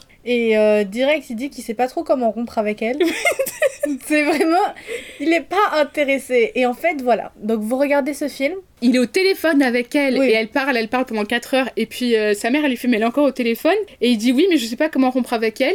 À partir de là, il faut arrêter le film. Enfin, il faut pas arrêter le film, il faut genre skipper à la prochaine, à, genre après. Et vous skippez 15 bonnes minutes. Hein. Ouais, parce que sinon vous allez subir ce qu'on appelle un, un trauma énorme. Genre C'est vraiment. la pire scène du film. Genre, vous voyez, quand on parlait de Truth or Dare, on fait des, on fait des références à nos anciens épisodes, on parlait genre de, du fait que les scènes gênantes dans Truth or Dare font plus peur limite que les scènes qui font peur. Bah là, on, est vraiment dans une scène top 10 scènes de films d'horreur là. Ouais, Genre, ouais, ça me, je, je ça me met hors de moi, je Ouais, peux pas la après, là, regarder. d'en parler, là, ça va être difficile. Et surtout, en fait, Marie-Elisabeth, on a vraiment de la peine pour elle. Et on la trouve chiante. En fait, on a un peu les deux trucs. Parce que la pauvre, d'être autant à fond sur un mec qui Mhm. s'en fout de toi. Mais aussi, ma fille, il fallait ouvrir les yeux, quoi. c'est pas possible d'être un peu aussi bête parce que ça se voit qu'il s'en fout, qu'il en a rien à faire. C'est tragique. C'est tragique, c'est Et donc vraiment on passe à la pire scène. Et tout commence, comme d'habitude, dans une soirée. lors d'un jeu action vérité. Pion pion pion. Donc euh, ils se posent tous un peu voilà des questions. Et euh, Patrick demande à Charlie, dit euh, Charlie action vérité, Charlie dit action. Et il dit oh embrasse la plus belle fille de la soirée. En pensant que Charlie embrassera sa copine qui est à sa droite et non Sam qui est à sa gauche. Mais Charlie, sans réfléchir, en une demi-seconde, il se lève. Et il embrasse Sam. Parce que dans la scène juste avant, il dit Mm. J'aurais aimé trouver un meilleur moyen de rompre avec elle, mais je savais pas quoi faire. Du coup, il a fait ça, genre stratégiquement. Mais moi je dis c'est pas vraiment intentionnel parce que Il est pas fait, heureux d'avoir fait ça, non, il est pas en mode haha, mon plan a marché, il est là genre oh mon dieu, pourquoi j'ai fait ça? C'est ça. Du coup, Marie-Elisabeth le regarde. La musique s'arrête hein, dans la soirée. Parce que tout le monde est là, hein, genre ils Tout le monde regarde. Charlie en disant Mais qu'est-ce que tu fous, frérot? Marie-Elisabeth, elle, elle le regarde euh, désillusionnée. Elle se lève, elle part. Sam, elle lui dit Mais qu'est-ce que t'as foutu? Elle se lève, elle, part. Enfin, Charlie, du coup, se lève pour aller les suivre. Patrick, il dit Non, non, non, non, non. Je pense il faut faire une pause là. Euh, rentre chez toi, Charlie. Et parle plus au groupe. Et voilà. Et je pense que là, le groupe a besoin d'un petit break avec toi parce que là, t'as fait un truc vraiment chelou. Voilà, et c'est dans cette scène-là qu'on a la seule F-bomb du film, parce Ouais. que genre après qu'il embrasse Sam, euh, Patrick fait That's fucked up, parce que c'est fucked up. C'est son problème. Ouais. Et Charlie, comme il a plus d'amis, il se retrouve tout seul. Il retombe vraiment là en dépression avec de plus en plus de flashbacks et il est vraiment triste. Ouais. Et je le comprends. Le pauvre. Mais du coup, les semaines, elles passent, et ses amis continuent de l'ignorer, enfin, ils veulent pas lui parler. Par contre, ça doit faire six mois qu'ils sont à l'école et Patrick il continue à se faire appeler Nothing au lycée. Euh, hein. voilà, je je pense qu'il faut passer à autre chose, enfin, ils n'ont vraiment rien à faire de leur vie, euh, les lycéens. Faut, faut, je sais pas, faut leur donner des devoirs. euh, Surtout, il y a une blonde. les neediness Il y a une meuf qu'on voit dès le début du film. Je sais pas qui c'est. Je la déteste de toute mon âme. Ouais. Parce qu'elle est tout le temps là à faire des petites remarques comme ça. Hum, c'est dur. C'est elle au début du film, genre dès le début du film, qui, qui lance un F-slur à Charlie. Oui, Parce qu'il est bon en cours d'anglais. c'est ça. Ok, très C'est bien. elle. ouais. Et elle revient tout le temps dans le film pour faire des commentaires à Charlie. Mhm. Mais madame, passez à autre chose. Vous êtes terminale, s'il vous plaît. Mais quittez le lycée, là. Il faut partir. Euh, vous êtes périmé. Il faut, il faut s'en aller. Du coup, on a en- de plus en plus, comme tu as dit, de ces flashbacks euh, du soir où sa tante est morte. Entre-temps, Bob, il raconte à Charlie que Patrick et Brad ont rompu parce que le père de Brad, du coup, qui est très homophobe, les a surpris et qu'il a tabassé Brad. Voilà. Et du Ouais. coup, il voit Brad à l'école euh, qui fait genre, ouais, tout ça, je suis attaqué dans un parking. Il a vraiment Voilà, des, ouais, il est très des bleus et tout. Et du coup, il y a Patrick qui passe. Et en fait, il y a les amis de Brad qui arrêtent pas de l'appeler Patrick Nothing et rien du tout, tout ça. Et il y a un des amis de Brad qui lui fait un croche-pied. Et du coup, Patrick va voir Brad pour lui dire S'il te plaît, dis à tes amis de me laisser tranquille. Brad, il dit Mais pourquoi je t'aiderais euh, Patrick, il lui dit, genre, tu veux peut-être qu'ils apprennent euh, la vérité la vérité de sur comment t'as eu tes bleus. Et puis il fait, je sais pas de quoi tu parles, euh, casse-toi. Et puis du coup, Patrick, il, a genre, il se retourne et Brad, il lui lance du coup une injure homophobe. Et là. Patrick, il pète un câble, ce qui est compréhensible. Et euh, il va pour euh, frapper euh, Brad. Et donc les deux commencent à se battre. Et puis après, tous les amis de Brad. Et Brad, il fait partie de l'équipe de football euh, américain. Donc ils sont mastoc, hein, les, les mecs. Et donc ils commencent tous à tabasser Patrick. Et Patrick est en train de clamser au sol. Voilà, et encore une fois, les profs, Voilà, les dames de la cantine. Où sont-elles elles Pas à leur poste. Il y a zéro surveillant dans leur lycée. Tout le monde en a rien à foutre. Il y a quelqu'un qui est en train de clamser sur le sol. C'est la loi de la On jungle là. on est dans Orange is the New Black là. C'est trop grave. Ouais. Et du coup, Charlie intervient Ouais. et il les tabasse. Là aussi, personne calcule Charlie Ouais. qui est en train de tabasser des gens. ouais, mais enfin, il fait un- en fait, Charlie, il fait un blackout. Voilà, donc et genre, en gros, Charlie, il se lève pour intervenir. Et puis après, on voit qu'il met un voilà, coup de poing. on voit qu'il va, mettre un coup de poing. Et puis blackout. Et puis il se réveille et les trois potes de Brad sont à terre. Et lui, il a les poings en sang. Et je suis là, genre, oh mon Et dieu. personne n'a intervenu. Charlie, Hulk et Ra. Il est pas très solide le Charlie quand même, il a réussi à défoncer trois joueurs de foot. Il était rapide. C'est toujours ceux qu'on sous-estime. Il a fait piou piou piou et puis les trois mecs à terre, ils s'y attendaient pas. Après qu'il se soit un peu remis euh, de ses émotions, euh, il va parler avec Sam qui le remercie. C'est ça. Il est réintégré dans le groupe d'amis avec Sam et Patrick en tout cas parce qu'après il calcule plus trop les autres. Ouais, c'est ça. Du coup, avant ça, Charlie et Brad se retrouvent devant le bureau du proviseur ensemble et Brad le remercie d'avoir arrêté ses potes euh, De tuer de Patrick, tuer ouais. Patrick, genre dans la cantine. euh. Brad il est pas méchant. Ouais, il a peur. Il a peur et il fait de très mauvais choix. Ouais, parce qu'il avait vraiment pas besoin de sortir l'injure homophobe. Patrick, il serait juste parti. Hein. C'est ça, mais du coup, il a besoin de se réaffirmer mal alpha devant ses potes, etc. Parce que là, déjà, Patrick avait mis des doutes. hein. Du coup, on comprend que voilà, il a du mal, mais que quand même, il est content que Charlie ait arrêté ses potes. Donc après, les semaines passent et on voit que Charlie et Patrick se rapprochent beaucoup. Parce que bah du coup, ils traînent beaucoup avec Sam et Patrick plus qu'avec Marie-Elisabeth, Alice et Bob. qui sont allés vivre leur vie. Et d'ailleurs, la- le, le moment où Marie-Elisabeth, elle fait euh, Je sais que c'est vraiment triste euh, pour toi, Charlie, mais euh, J'ai un nouveau copain. j'ai un nouveau copain, tu vas survivre. Et j'étais là, genre, t'es très drôle, Marie-Elisabeth. Bravo, mais Whitman. Elle, elle a raison. Elle a raison, Elle a mais genre la façon dont elle lui dit était tellement drôle. Elle genre, elle lui tapote l'épaule en mode Ça va aller. Et du coup, Charlie et Patrick se rapprochent, ils sortent de plus en plus ensemble. Et du coup, un soir, Patrick il raconte à Charlie ce qui s'est passé vraiment entre Brad et lui. Il lui raconte que voilà, le père les a surpris pendant qu'ils étaient en train de faire l'amour. Et du coup, qu'il l'a tabassé et que Patrick a vraiment cru que Brad était en train de clamser. Mais que Brad lui a dit euh, De- de, de- partir. Et qu'au bout d'un moment, bah, il a fini par partir. Et que après du coup, il se fait rejeter. Il dit Ouais, pourquoi est-ce que je mérite pas l'amour, etc. Et Charlie, il écoute et il a une oreille vraiment attentive. Enfin, je veux dire, il est là, il est là pour son pote. Et du coup, Patrick l'embrasse. Et Charlie bouge pas. Et Patrick, après, s'excuse tout à fait. Il fond en larmes dans ses bras. Parce que voilà, quoi, c'était. J'ai cru qu'il allait lui vomir dessus par contre. La façon dont il s'é- il s'écroule sur lui, j'ai vraiment cru qu'il allait vomir immédiatement. Ce qui était vraiment double combo là. Euh, Imagine un mec qui t'embrasse, ensuite il te vomit dessus. Et Charlie dit après en voix off que il lui en veut pas en Il lui fait, en veut de, pas. la- de l'avoir embrassé. C'est Ouais. pas- Il sait bien qu'il était dans un moment de détresse euh, Voilà. extrême. Et dans Et- le livre, enfin il dit, enfin c'est un peu implicite, j'ai pas trop compris. Mais en gros il fait, euh, oui, euh, la nuit se termine généralement avec lui qui essaye de Et puis en gros il s'excuse après. euh, voilà, donc euh, c'est pas la seule fois dans le livre où ça arrive.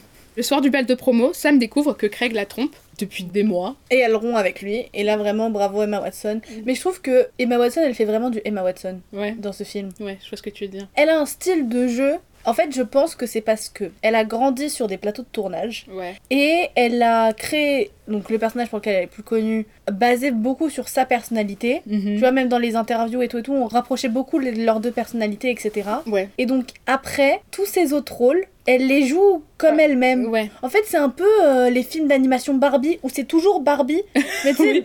Un peu différent, mais quand même la même. Et bah voilà, et bah du coup c'est ça, c'est toujours Emma Watson à l'écran. Et c'est pour ça que je sais pas si on peut dire que c'est une bonne actrice. Parce que En fait, je pense que les... c'est une bonne interprète. Ouais. Mais je sais pas si elle joue vraiment parce que c'est tout le temps elle à l'écran. On la reconnaît très facilement. Oui, non, mais je suis d'accord. Je pense que, genre, la manière dont elle est touchante dans ses rôles, c'est juste la manière dont elle est touchante quand elle parle dans la vraie vie. Et, genre, elle met beaucoup de sa personnalité, comme tu dis, dedans. Et, et du coup, enfin, genre, elle interprète des personnages très différents. Je pense que aussi, c'est parce que ils sont même pas si différents que ça. Enfin, c'est toujours des personnages intelligents, qui souffrent, qui aiment beaucoup. Et après aussi, ouais. comme tous les personnages, malheureusement, aussi bien écrits qu'ils soient, ne seront jamais aussi complets qu'une vraie personne. Il y aura jamais autant de facettes dans un personnage qu'il y a sur une vraie personne parce qu'il y a jamais autant de temps. À part si je regarde un, film ou une série où il y a qu'un seul perso à l'écran, tu peux pas tout développer tout le monde parfaitement comme des vrais gens. Ouais. C'est les limites, euh, voilà. Et du coup, comme tous ces personnages se ressemblent mais sont différents, mais en fait, on dirait quand même que c'est toujours elle, mais différentes facettes de la même personne. Mhm. Ouais, je vois ce que tu veux dire. Et du coup, euh, C'est genre des déclinaisons de la même personne, quoi. c'est ça, mais c'est Ouais. toujours elle. Ça pourrait, c'est elle, mais c'est Emma Watson avec une autre casquette, quoi. Ouais. Mais c'est pas mauvais, ça sort pas du film, hein. Et puis euh, on la croit à l'écran, on, on- on croit euh, ce, qu'elle raconte parce qu'elle est touchante, comme tu dis. Oui. Mais c'est quand même quelque chose que je voulais faire remarquer. Ouais, je comprends. Moi, je trouve que c'est surtout quelque chose qu'on ressent dans la... enfin, sa manière de parler. Parce que, et ça, c'est pas forcément à voir avec ce que tu dis, mais il y a des moments où on entend son accent faire des petites apparitions. et du coup, dans ces moments-là, on entend vraiment que hum, elle a du mal à se sortir d'elle-même. Ouais. Parce que, enfin, son accent, c'est comme ça qu'elle parle de base. Dans son intonation, dans ces choses comme ça, elle parle très similairement à comment elle va parler dans d'autres films. Surtout qu'elle a une manière de parler qui est Très spécifique. hein. reconnaissable. Voilà. Et, et du coup, voilà, après, c'est pas. Enfin, Sam, c'est pas Hermione, tu vois. Dans son comportement, euh, Hermione est très différente. Enfin, dans son histoire plutôt. Mais je suis Euh, ouais, c'était le petit aparté sur euh, Emma Watson. Pendant qu'ils sont au bal de ça, pendant cette période-là, l'état psychologique de Charlie se dégrade de plus en plus. Et, et mon pauvre fils. Mon pauvre fils. Ouais. J'ai de la peine pour lui, je suis d'accord. Oui. Il y a beaucoup de moments où on peut pleurer. Je, Moi, il y a des beaucoup de moments où j'ai pleuré. Et pourtant, je suis pas. euh, je sais plus quand j'ai pleuré. J'ai pleuré un peu là, mais je sais que j'ai beaucoup plus pleuré la première fois que je l'ai vu. Parce que du coup, là, on a un peu un montage de la fin de l'année. Mr. Anderson, qui annonçait peut-être partir l'année prochaine pour repartir à New York. Finalement, il va rester là, il est content avec sa femme. Il y a beaucoup de gens qui rapprochent ce film de Dead Poet Society. Mhm. Et Je pense peut-être que cette- ces scènes-là avec euh, Paul Rudd sont plus émouvantes si on a vu ce film. Ouais. J'ai pas vu ce film, Moi non plus. donc on peut pas le dire. Mais, Mais peut-être vous, dites-le nous. voilà, dites dans les On commentaires. a une euh, conversation ici. Voilà, parlez-nous. Mais euh, du coup, on voit que Patrick fait un senior prank à un senior prank, genre c'est une des traductions aussi parfois au lycée. Les élèves qui ont fini le lycée font bah, des petites blagues euh, dans le lycée, genre, Genre euh, peindre les casiers. peindre les casiers, lâcher des poules. Nous, on avait fait. T'avais participé à la bataille Non. de peinture? Non. Du coup, c'était pas un prank, on était juste entre nous, mais on s'est bien amusé. Du coup, Patrick, lui, son senior prank, c'est envers leur prof de Travaux pratiques, là, pour faire la putain d'horloge de merde. Voilà, qui est. euh, Désolée. Voilà. Et il a peint tous ses outils en rose. Parce Voilà. que le mec, c'est un, un macho man, et je trouve que c'est très drôle comme. euh, Oui, je suis d'accord. Je trouve, je Et trouve que c'est un très bon senior prank, ouais. C'est très harmless, personne n'est blessé, le prof il est juste saoulé, et les étudiants ils ont trouvé ça drôle, donc euh, voilà. On voit après que Sam, elle est acceptée à l'université de Pennsylvanie. Où elle bravo aller, Sam. ouais. Et ils sont tous acceptés là où ils voulaient aller de toute Ouais. façon. Après la remise de diplôme, elle fait une petite fête de départ. Et Charlie l'aide à faire ses valises. Et elle lui offre en cadeau tous ses livres. Toute sa bibliothèque. Chelou, genre. C'est pas je t'offre un livre, c'est mon Ouais. livre préféré, c'est non, non, tiens, je dois me débarrasser. Oui, Ma bibliothèque. j'ai oublié de mentionner, mais aussi on apprend que Candace a bien rompu avec Derek, et là Ah aussi oui. on dit bravo Candace. RIP Derek, va te faire foutre. Donc Charlie il est avec Sam. Et elle lui demande pourquoi il l'a jamais invité à sortir ensemble. Encore une fois, peut-être euh, parce qu'elle va se casser dans un an, mais bon voilà. Non. Mais, euh, et puis elle est en couple là toute l'année. Oui, Mais du coup, euh, il lui dit ouais, je pensais que tu voulais pas, etc. voilà. Et elle lui dit bah si, t'as bien vu et, et en plus, enfin j'étais avec Craig qui me traitait comme de la merde, etc., etc. Pourquoi est-ce que je vais pas vers des mecs bien comme toi et tout? Et il lui dit l'autre phrase, l'autre grande phrase du film. qui est quelque chose que Mr. Paulrudd lui a dit. We accept, accepte. the love we think we deserve. On accepte l'amour qu'on pense mériter. Voilà, ce qui est un peu une morale de merde Je suis d'accord. À dire à quelqu'un qui s'est fait maltraiter par des mecs du lycée. Genre en mode euh, ah oui, bah elle, a- elle pensait mériter. euh, Des mecs de merde, donc c'est pour ça qu'elle euh, va que vers des mecs de merde. Ouais, genre c'est pour ça que le mec t'a trompé. Enfin, genre, ok. Et donc ils ont une longue discussion comme ça à cœur ouvert où ils discutent de leurs sentiments réciproques l'un vers l'autre Trop et ils s'embrassent. Ouais. Et Mais encore une fois, moi j'étais mal à l'aise parce que Gabriel n'avait pas encore expliqué cette histoire de il a finalement que un an de moins. Ouais, du coup, sachez-le. hein. Oui, c'est vraiment. Peut-être vous aussi vous étiez mal à l'aise en voyant le film, mais donc vous inquiétez pas, il a que un an de moins que c'est pas si gênant que ça. Ouais. Le mais mec du- il est censé être en première. Ouais. Pendant qu'ils s'embrassent, ça lui touche la cuisse et Charlie il sursaute et il a un flashback, de quelqu'un qui touche la cuisse, mais on Ouais. voit pas grand chose. Ouais, et en fait, c'est sa tante Hélène. Du coup, on a vu ses flashbacks avant, en mode euh, oui et tout, euh, le soir de Noël, euh, bon, elle était gentille avec lui. Et du coup, là, on, est, on a ces flashbacks qui sont Et elle- remis. on a des flashbacks où elle lui dit c'est notre petit secret. Voilà, et du coup, on comprend que. Des choses qu'on n'avait pas nécessairement compris avant. Alors que, enfin, on entend le ce sera notre petit secret quand il a des flashbacks d'elle à Noël. Oui. Parce qu'en gros, elle lui dit Ah, je vais chercher ton cadeau, ce sera notre petit secret? Mais avant, on avait un ce sera notre petit secret sans la mention du cadeau. Voilà. Et du coup, on dit ok. Mais du coup, on dit c'est peut-être lié, mais genre, on se dit pas forcément, oh, là, mis ensemble, on est là, genre, ok, c'est pas ce qui est en train de se passer. Et Sam, elle lui demande bah est-ce que ça va? Et Charlie il dit oui, oui, t'inquiète. Et ils continuent de s'embrasser et plus euh, si affinité quoi. Ouais, on sait pas. On, sait, on sait pas et puis, puis on s'en fout. quoi. voilà.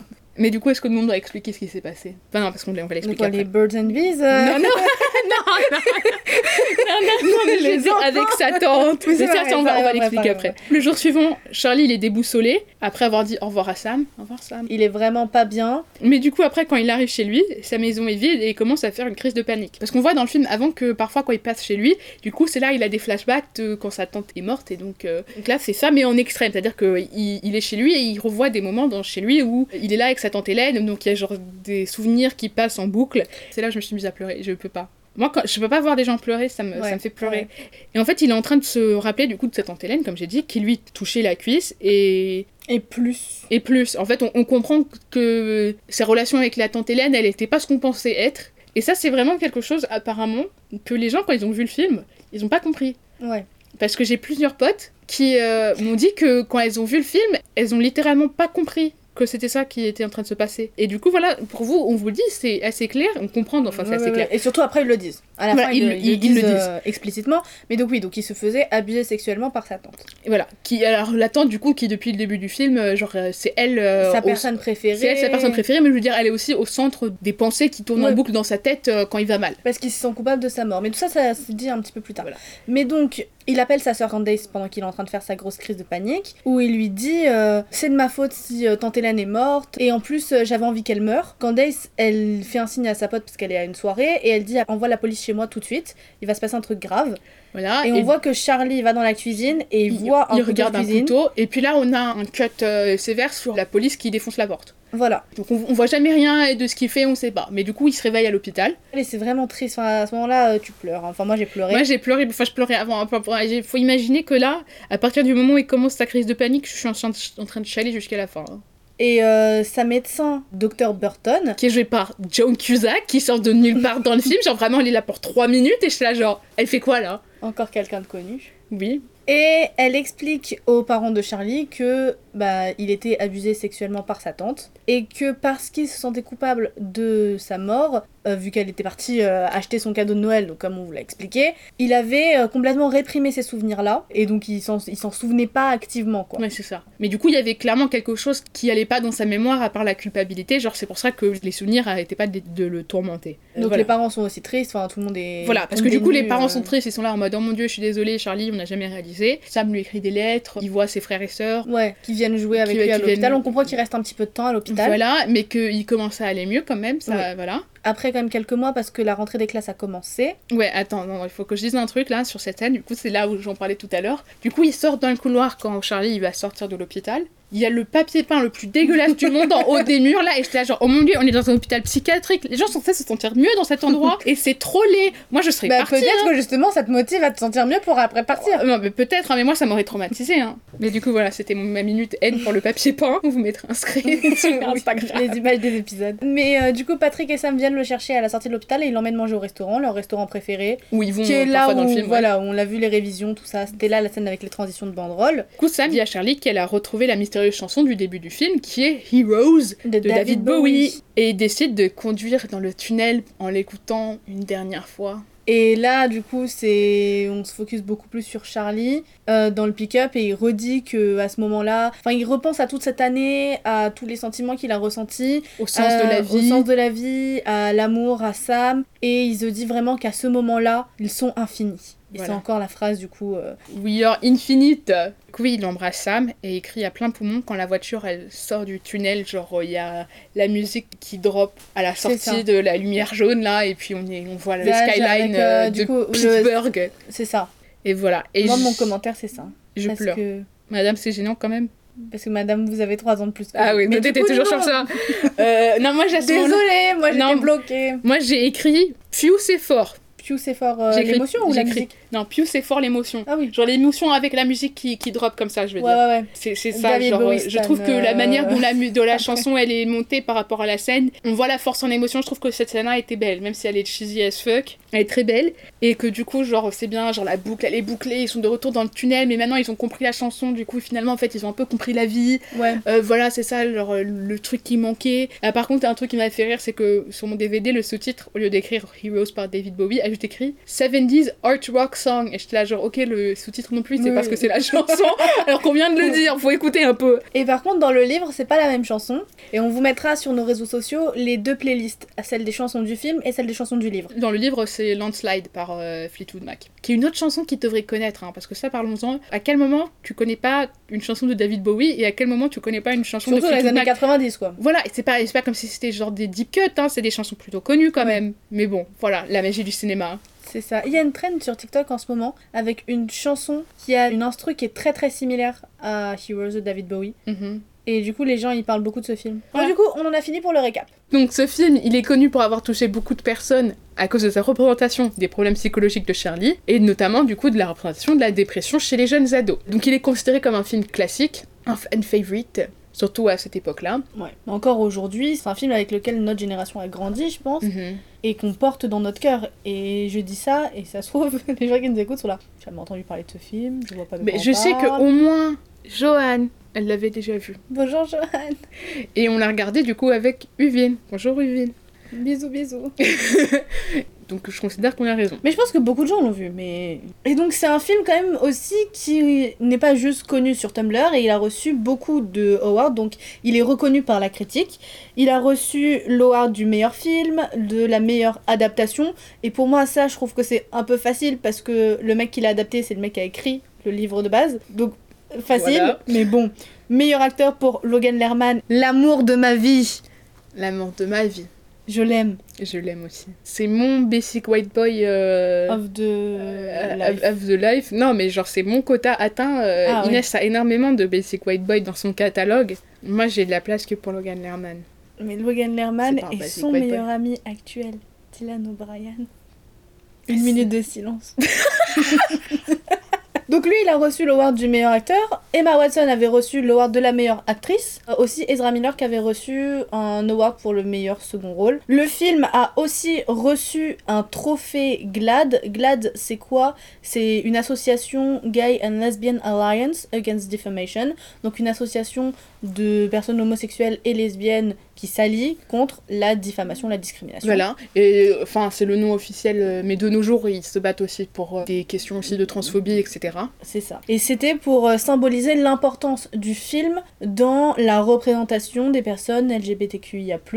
Mais du coup, le budget estimé est de 13 millions de dollars pour une recette mondiale de 33 millions de dollars. Donc ça va. C'est pas non plus énorme. Mais du coup, je pense que là, dans ça, on voit bien que c'est un film pour ados parce qu'on voit bien le déséquilibre entre combien d'argent il fait versus euh, son influence culturelle. Donc il est sorti aux États-Unis avec une restriction interdite aux moins de 13 ans, même si il aurait pu avoir une plus grande restriction s'il avait inclus une histoire qui se trouve dans le livre, qui est que la sœur de Charlie, Candace, donc jouée par Nina Dobrev, doit avorter à un moment donné. Elle a toute une histoire qui tourne autour de son avortement. Ça, ça a été complètement coupé du film, on n'en fait Ouais. plus aucune mention. La scène a été tournée, on peut la trouver dans les scènes coupées euh, du DVD. Et on suspecte que elle a été coupée pour que le film ne soit pas restreint moins de 17 ans. Donc Rating R, qui est un des plus gros... euh, Euh, ouais. Du coup, pour le développement, on va d'abord parler de l'aspect du trauma qui est présenté dans le film. Ensuite, on va parler des luttes sociales. Et ensuite, on va parler en dernier de l'esthétique du film, qui sont genre les trois un peu piliers du film. C'est ça. On y va? On y va.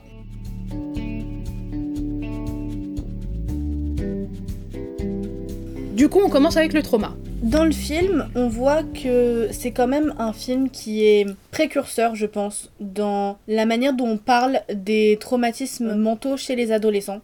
Et c'est pour ça qu'il a aussi bien marché et qu'il a touché autant de gens, parce que c'était une vraie libération de la parole. Ouais. Mais en fait, le truc, c'est que je trouvais que on tombait plat sur certains égards Mhm. et qu'on parlait beaucoup donc de la dépression, tout ça. Il y avait quand même un aspect très romantique, même si à la fin ça termine avec une tentative de suicide. hein. Quand on parle de romantique, on est vraiment sur la notion genre euh, 19e siècle du, du Oui. romantique. Genre euh, Goethe, euh, les gens on est en dépression, la beauté, la mocheté de la vie, on est amoureux, on est tellement amoureux qu'on souffre. euh, voilà, genre c'est la poésie dans la souffrance, dans l'amour, etc. Genre c'est pas en mode wouhou romantique, c'est pas une rom-com là. Oui, oui. Mais donc il y a de ça et en fait je trouve que on va pas vraiment.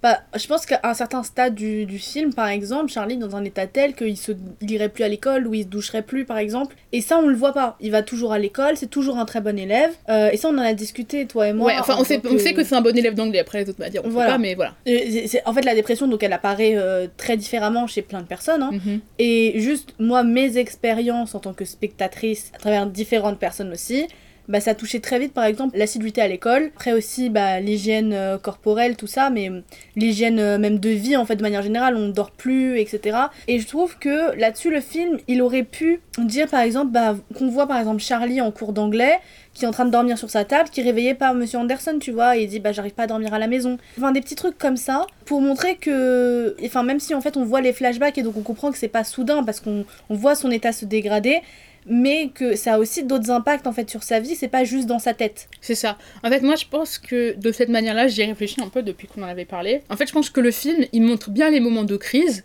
Ouais. les moments aigus de dépression, mais pas les moments du quotidien, comme tout ce qui est l'école, euh, l'hygiène de vie, le fait de bien dormir, de manger, les choses comme ça. On voit pas ça dans le film. On- Le fait qu'il soit fatigué, genre, on voit pas ses amis qui l'appellent en disant Ah, tu viens, il y a une soirée, il dit oh, non, je suis fatigué. Voilà. Bon, évidemment, c'est un Parce peu qu'il a différent pas d'énergie sociale. Voilà, Oui, c'est un peu différent ouais. pour lui parce que lui, il veut vraiment désespérer ses amis et puis l'amour de Sam. Mais c'est quand même pas. Enfin, c'est parti avec là sa film. famille, tu vois, on voit pas que sa famille lui dit viens avec nous et tout, et il dit ah non, je suis trop fatiguée. Voilà. Et du coup, donc là, euh, c'est l'heure de Overshare. Parce que du coup, pour expliquer un peu, toi, t'as une expérience différente de moi, dans le sens où moi, j'ai une expérience en tant que, je vais pas dire victime, quoi, mais euh, en tant que. Actrice. Je suis actrice de la dépression, c'est moi la dépression. Attention, si un jour vous avez de la dépression, c'est moi qui est venu vous souffler dessus dans votre sommeil. Un euh, la dépression, c'est moi. Non, mais genre, je veux dire, quelqu'un qui a subi, et quelqu'un qui subit la dépression, c'est différent pour toi en tant que spectatrice. On va avoir Ouais. genre un point de vue différent sur la question. Parce que ça, on le voit dans le film avec Candace, où bon, on s'attarde pas vraiment sur son personnage, mais on montre que la dépression, c'est aussi quelque chose qui touche tout le monde en fait. Ouais. Pas seulement la personne qui le vit, mais aussi les proches. Ouais. Du coup, on voit qu'il y a genre des facettes très différentes, des niveaux très différents, des origines très différentes. C'est mentionné très vaguement, mais on sait que tante Hélène, du coup, elle, Elle, avait est en dépression. Elle était en mais- dépression et qu'elle se... qu'elle avait déjà fait des tentatives de Ouais. suicide. Genre, ils le disent pas dans le film, mais on, on voit en gros à un moment Charlie il regarde son bras et elle a des cicatrices. Genre, euh, voilà, c'est des petites manières de montrer genre des, des aspects différents de ça, la manière dans laquelle Patrick est après sa rupture avec Brad. Mais c'est vrai que je trouve que dans la manière de représenter le quotidien, ça montre que bien. Évidemment, en fait, c'est pas aussi cinématique en fait de montrer quelqu'un qui va plus à l'école. euh, voilà, Quelqu'un genre- qui dort toute la journée ou et qui dort pas la nuit, qui s'enferme, qui mange plus, qui parle plus, qui a un visage triste. Enfin voilà quoi, ou même. euh, Bon là on, on voit pas, là on parle pas de scarification tu vois, mais on aurait pu avoir euh, Mhm. un personnage avec euh, vraiment des cicatrices et ça on le voit pas. Ouais, j'ai envie de dire, par contre, dans le, dans le livre, il me semble qu'à la fin, il fait pas une tentative de suicide, il devient juste totalement catatonique. Ok.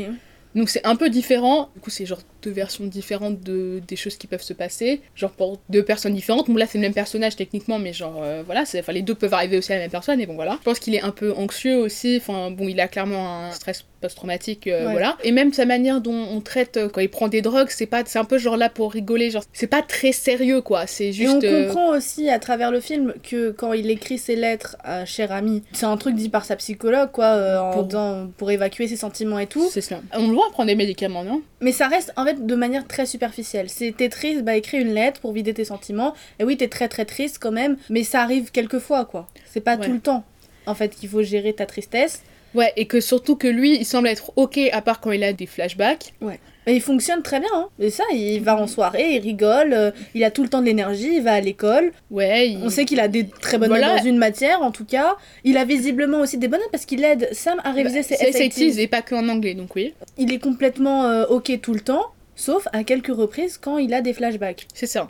Donc, comme je disais, voilà, les moments de crise, je pense qu'ils sont très bien, ils marchent très bien. Genre, Ouais. comme j'ai dit, mo- moi, euh, en tant que souffreuse de dépression euh, et, et actrice dans le grand film Dépression, moi, je pleure. Hein, J'étais. T'es Même- senti représenté. Et je me suis sentie représentée, donc je sais pas, j'ai vu Logan Lerman pleurer, ça m'a brisé le cœur. Non, je veux dire que euh, je trouvais que la manière dont c'est présenté, on voit que soit l'auteur, enfin le scénariste a été spectateur, soit il a été acteur peut-être, mais je trouvais que la manière, par exemple, surtout à la fin, quand il montre euh, la boucle incessante des pensées de, de Ouais. Charlie, genre on le voit quand il est chez lui et qu'il est assis à son bureau et qu'il arrête pas de pleurer, et qu'il fait non, arrête de pleurer, arrête de pleurer, arrête de pleurer, enfin des trucs comme ça. Et je vais pas dire que ça m'a trigger parce que pas non plus, tu vois, mais genre, euh, genre là, je trouve que j'étais là, genre, ok, là, là, je reconnais euh, la dépression à- à- sur mon écran. Ouais. Mais du coup, les autres moments, t'es un peu là, genre, euh, non. C'est un émo sad boy. Il est Voilà. un peu déprimé. Et sa déprime, elle s'en va quand il est avec ses potes. C'est ça, et du coup, enfin, sauf que pas totalement en Oui, fait. oui. Et du coup, c'est là où, genre, on voit bien à la fin que finalement, on est, on est de retour au, au sérieux. Et c'est là où je pense que le film se rattrape un peu, dans le sens où c'est là, genre, ok, c'est pas juste un emo sad boy, parce que finalement, même quand il est heureux, même si Sam elle est en train de partir, euh, on comprend que il est pas juste en dépression, il est. Mais là, non, quand même, les moments où il va le plus mal, c'est quand ses amis l'abandonnent. Ouais. Et qu'après, quand Sam l'abandonne, qu'il se retrouve tout seul. C'est la solitude qui Oui. déclenche ces trucs. Non, mais je veux dire que le truc où il, le truc qui déclenche vraiment à la fin, c'est quand elle lui Ah touche la cuisse.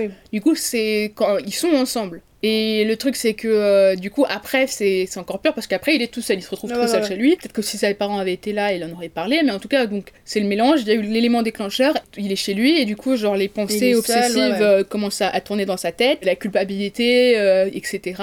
Et c'est là où du coup, il appelle sa sœur. Mais du coup, là, c'est vraiment genre le moment pour le retour à la réalité, en mode non, non, c'est pas juste pour la rigolade, en mode. Il est juste un peu triste parfois, etc.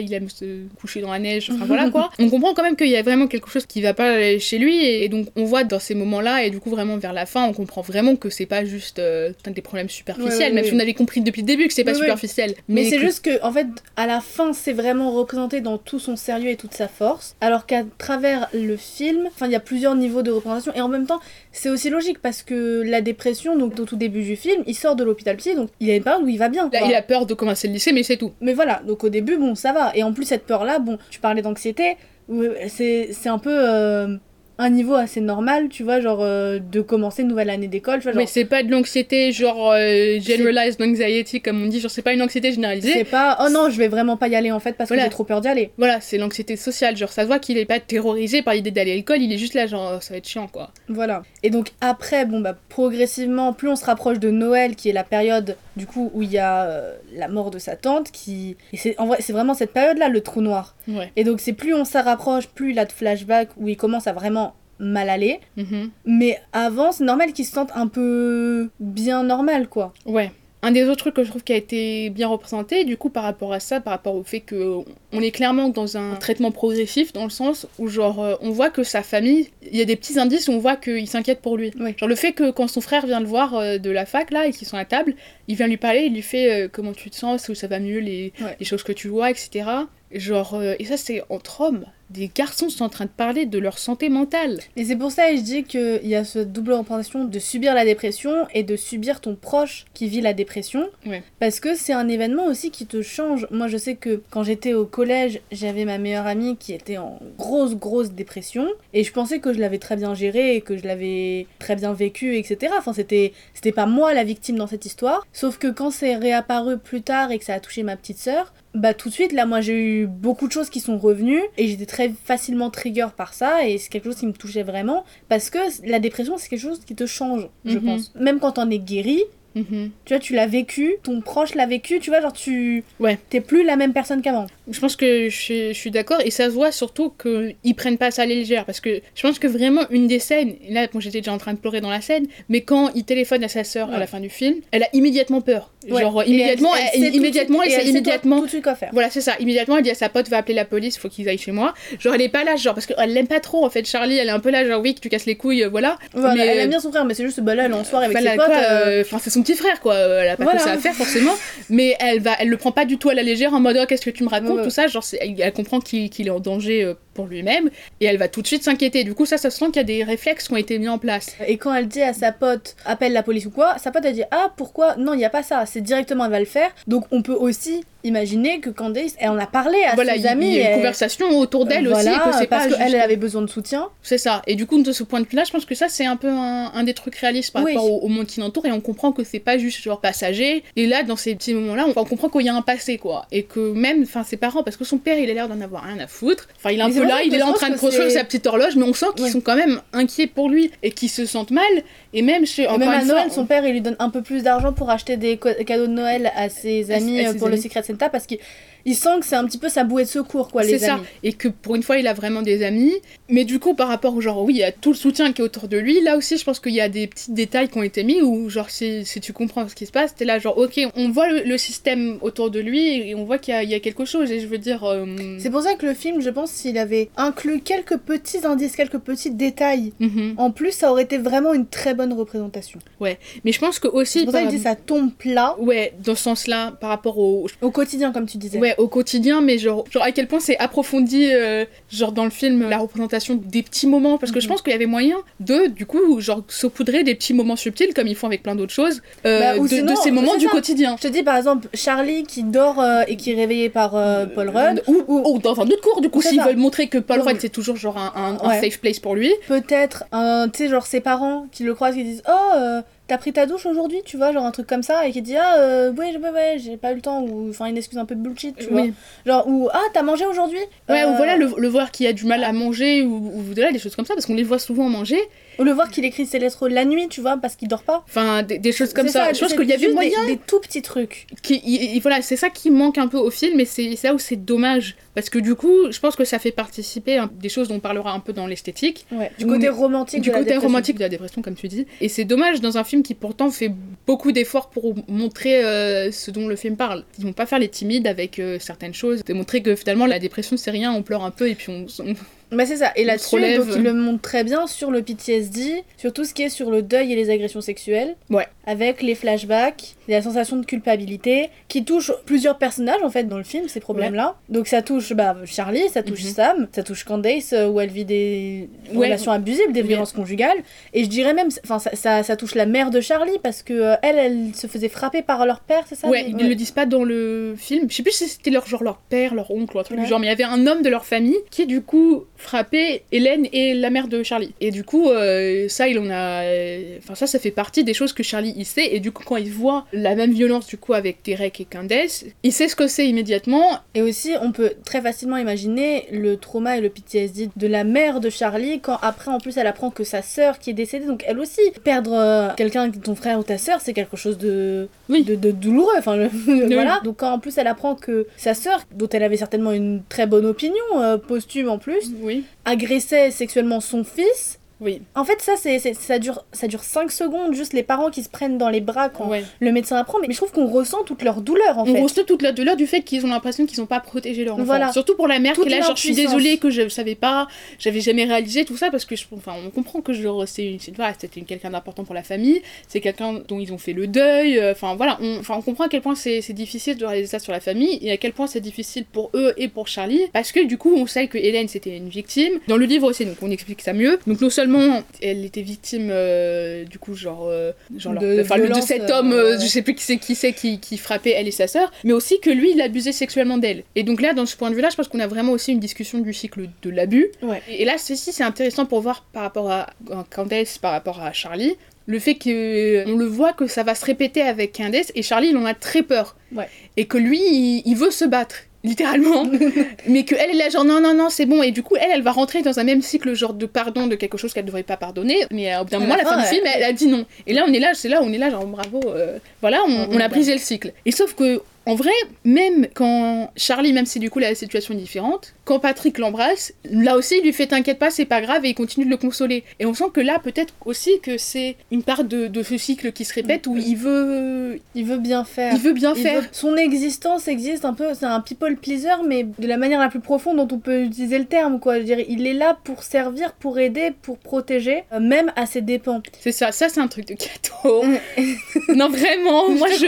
hein. Mais du coup, entre Charlie et Hélène, on a dans les deux cas un cycle, parce que donc Hélène se faisait abuser, et elle, elle a abusé Un autre enfant. un autre enfant, alors que Charlie, il se faisait abuser, et lui, il abuse pas. À la place, il se fait abuser encore lui. ça. Et il se fait soigner à la fin, donc priori ça devrait aller. Mais donc vraiment en fait on... c'est intéressant en fait de, de voir ces parallèles là entre les deux et sans excuser euh, la tante Hélène. C'est pas Ouais. parce que c'est une victime que ça l'excuse et le film ne l'excuse pas. C'est ça, et je pense que c'est là aussi où je pense que c'est intéressant. Déjà, je pense que parlons du fait que c'est très rare, je pense aussi, de voir. Une femme agresseuse. C'est plutôt rare comme représentation. Ouais. Parce que oui, ça, existe dans le Ah monde, bah, euh, c'est oui. normal de le représenter. Et que je pense que là aussi, c'est quelque chose de différent que fait ce film.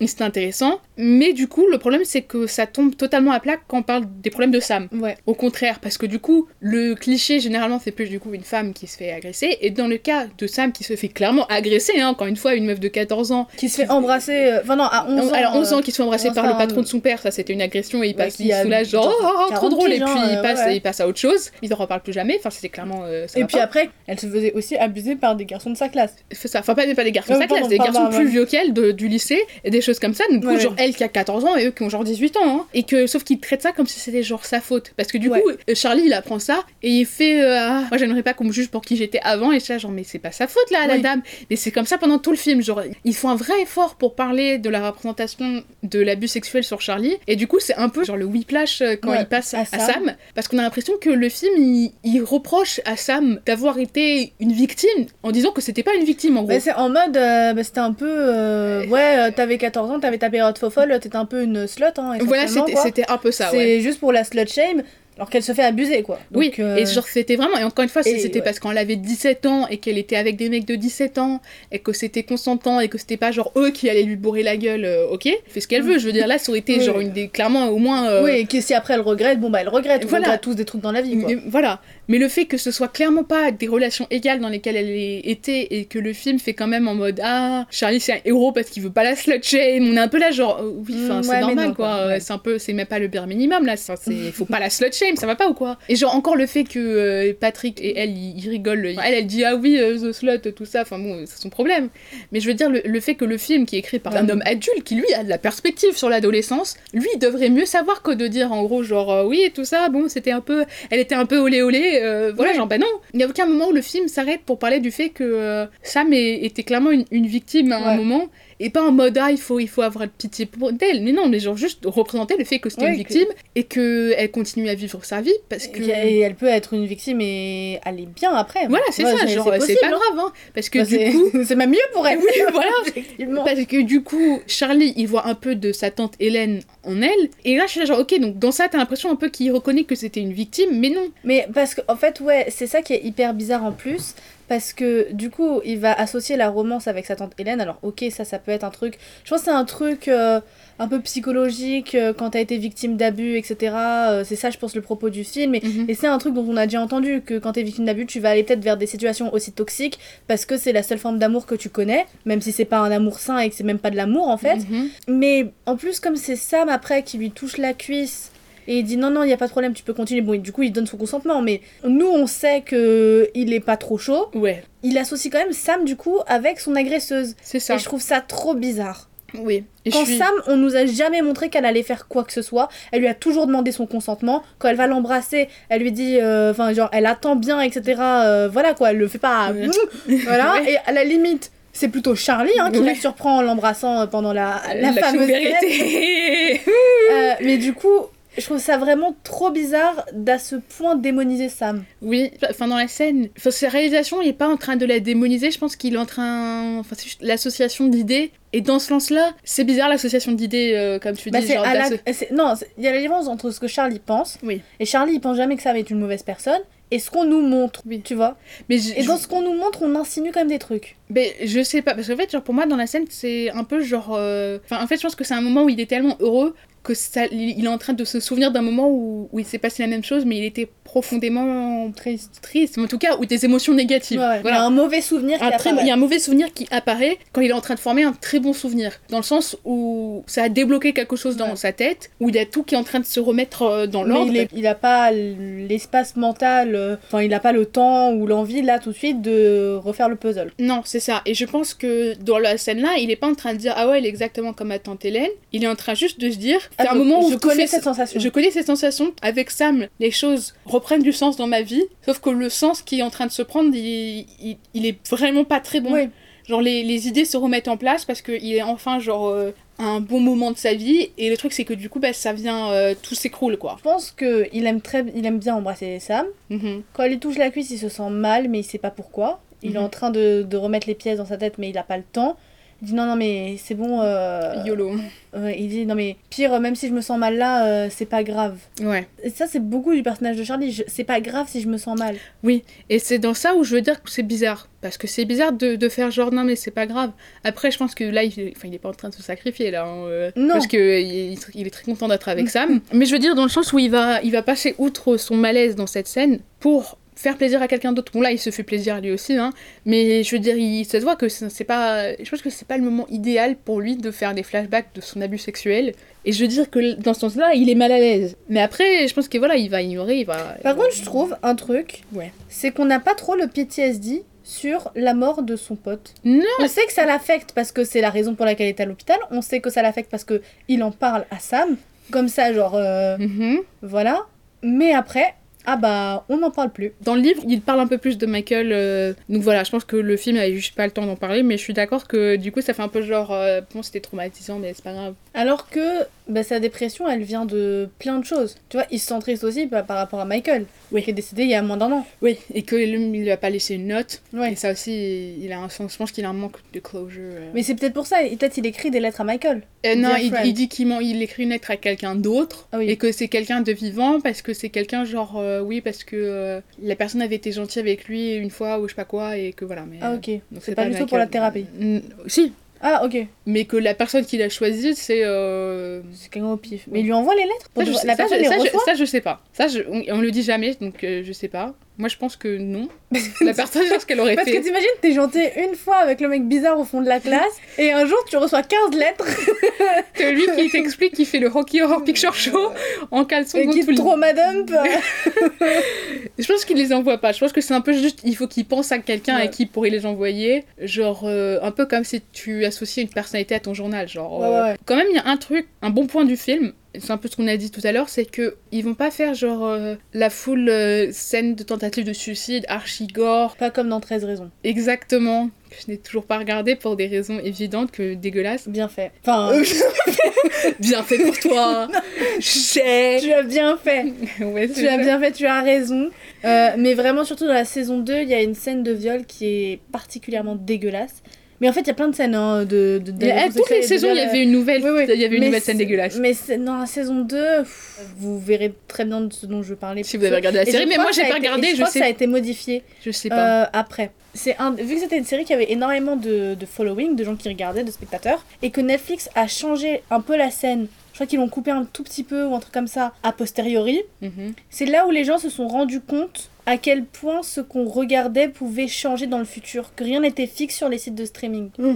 Alors qu'à la télé, bon si, en fait, si c'est rediffusé, ça peut être changé. Mais mon DVD, Mais personne va le changer. Exactement. Et du coup, les gens, ils commençaient à en parler et tout et tout. Et c'est comme par exemple pour Stranger Things, la dernière saison, où apparemment, ils ont continué des effets spéciaux un petit peu, ils ont continué le travail. Après la Après. rediffusion, après la première diffusion, ouais. Enfin, après, quand la série était déjà sortie. Voilà. Enfin, ça a soulevé pas mal d'interrogations sur le pouvoir des chaînes de streaming sur le contenu qu'ils produisaient et sur à quel point on payait un abonnement mais rien ne nous appartenait. Ouais. Et ces peurs-là, du coup, qui sont révélées euh, vraies et encore plus graves quand HBO Max a décidé de supprimer tout son catalogue et que maintenant on a des tonnes de films qui sont annoncés puis supprimés pour des questions d'impôts. Ouais, des films qui sont entièrement tournés, hein. C'est- Bah, Bad Girl, le film était tourné, etc. sur HBO Max. Ouais, et ils ont même pas laissé les réals garder leurs films. C'est Ou les ça. acteurs. Et euh, ils l'ont supprimé des serveurs, etc., etc. Personne n'a le film. Donc, achetez des DVD. Si vous avez un truc que vous aimez, vraiment, une série ou quoi, faites-le graver en DVD. On ne sait pas combien de temps ça peut rester sur internet. Et avec les sites de streaming qui se font démanteler tous les jours, mais comme d'habitude, hein, mais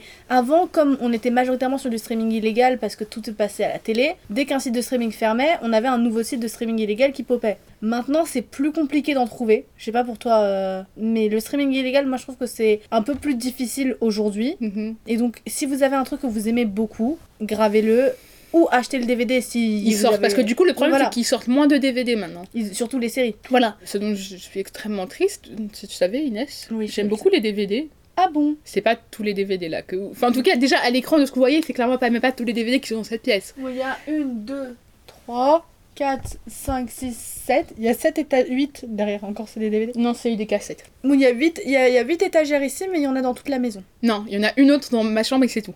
De DVD. Il y a des étagères partout dans ma maison, mais c'est pas des DVD tous, hein. T'inquiétez pas, on a des livres aussi. Si on sait lire, on s'appelle pas Jared. Euh, mais du coup, pour repasser sur la représentation du suicide. Sans transition Oui, non, je trouve que, en fait, je trouve que c'est beaucoup mieux. Je pense pas que les gens ils vont dire non, mais je préfère qu'on on montre du suicide dans le film. Enfin, je trouve que ce serait c'est bizarre non, comme oui. argument. Surtout que je trouve que même si on le voit pas, on a toujours la force en fait. On a l'urgence de la situation, on a la montée de la tension, Ouais. qui est surtout cassée avec du coup la coupure qui est très sèche Ouais. à l'écran. Ouais. Et donc c'est non non moi je trouve que c'est vraiment très bien fait parce qu'on n'a pas besoin de voir ça. Oui, enfin, c'est vraiment pas un mode. Ah oui, non, le truc qui manque à ce film au niveau représentation de la dépression, c'est de voir un mec essayer de se suicider. Genre, euh, personnellement, j'ai pas besoin de voir ça dans ma vie. Je trouve que c'est même. Je trouve que c'est souvent très euh, voyeuriste. Ouais ouais je suis d'accord. Et je trouve ça dégueulasse souvent, genre dans les films, c'est. J'aime vraiment pas ça. Ouais. Et puis, euh, je pense que pour terminer cette partie, il faut juste toucher un mot que tout ce dont on vient de vous parler ne se trouve pas du tout dans le trailer du film. Non, le trailer c'est genre Charlie qui apprend à se faire des amis et qui fait Rocky Horror Picture Show. We Are Infinite, la musique, deux scènes où euh, voilà de la voiture. En fait, c'est vraiment euh, un- une histoire euh, genre Lambda. classique en fait d'un mec voilà, voilà. qui va au lycée, qui se fait des nouveaux potes et puis c'est tout. Et jamais, mais jamais, jamais, jamais, il y a une insinuation de quelconque trauma, de dépression, de suicide, d'agression sexuelle. Jamais. Non.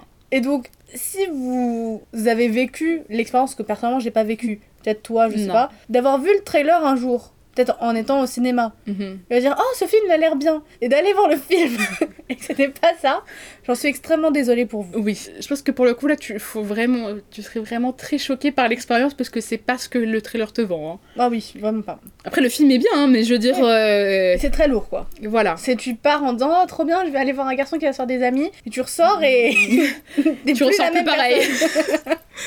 voilà. ok Mais du on coup, passe à la deuxième partie sur les luttes sociales ok. Ok let's go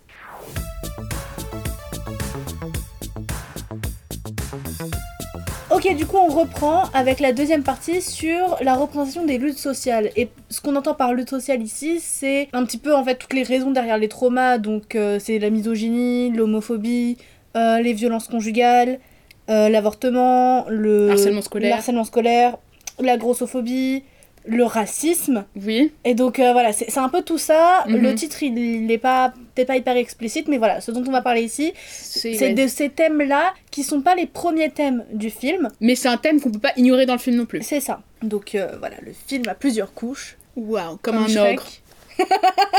Voilà, très bien. Mais du Toujours connecté, Gabriel.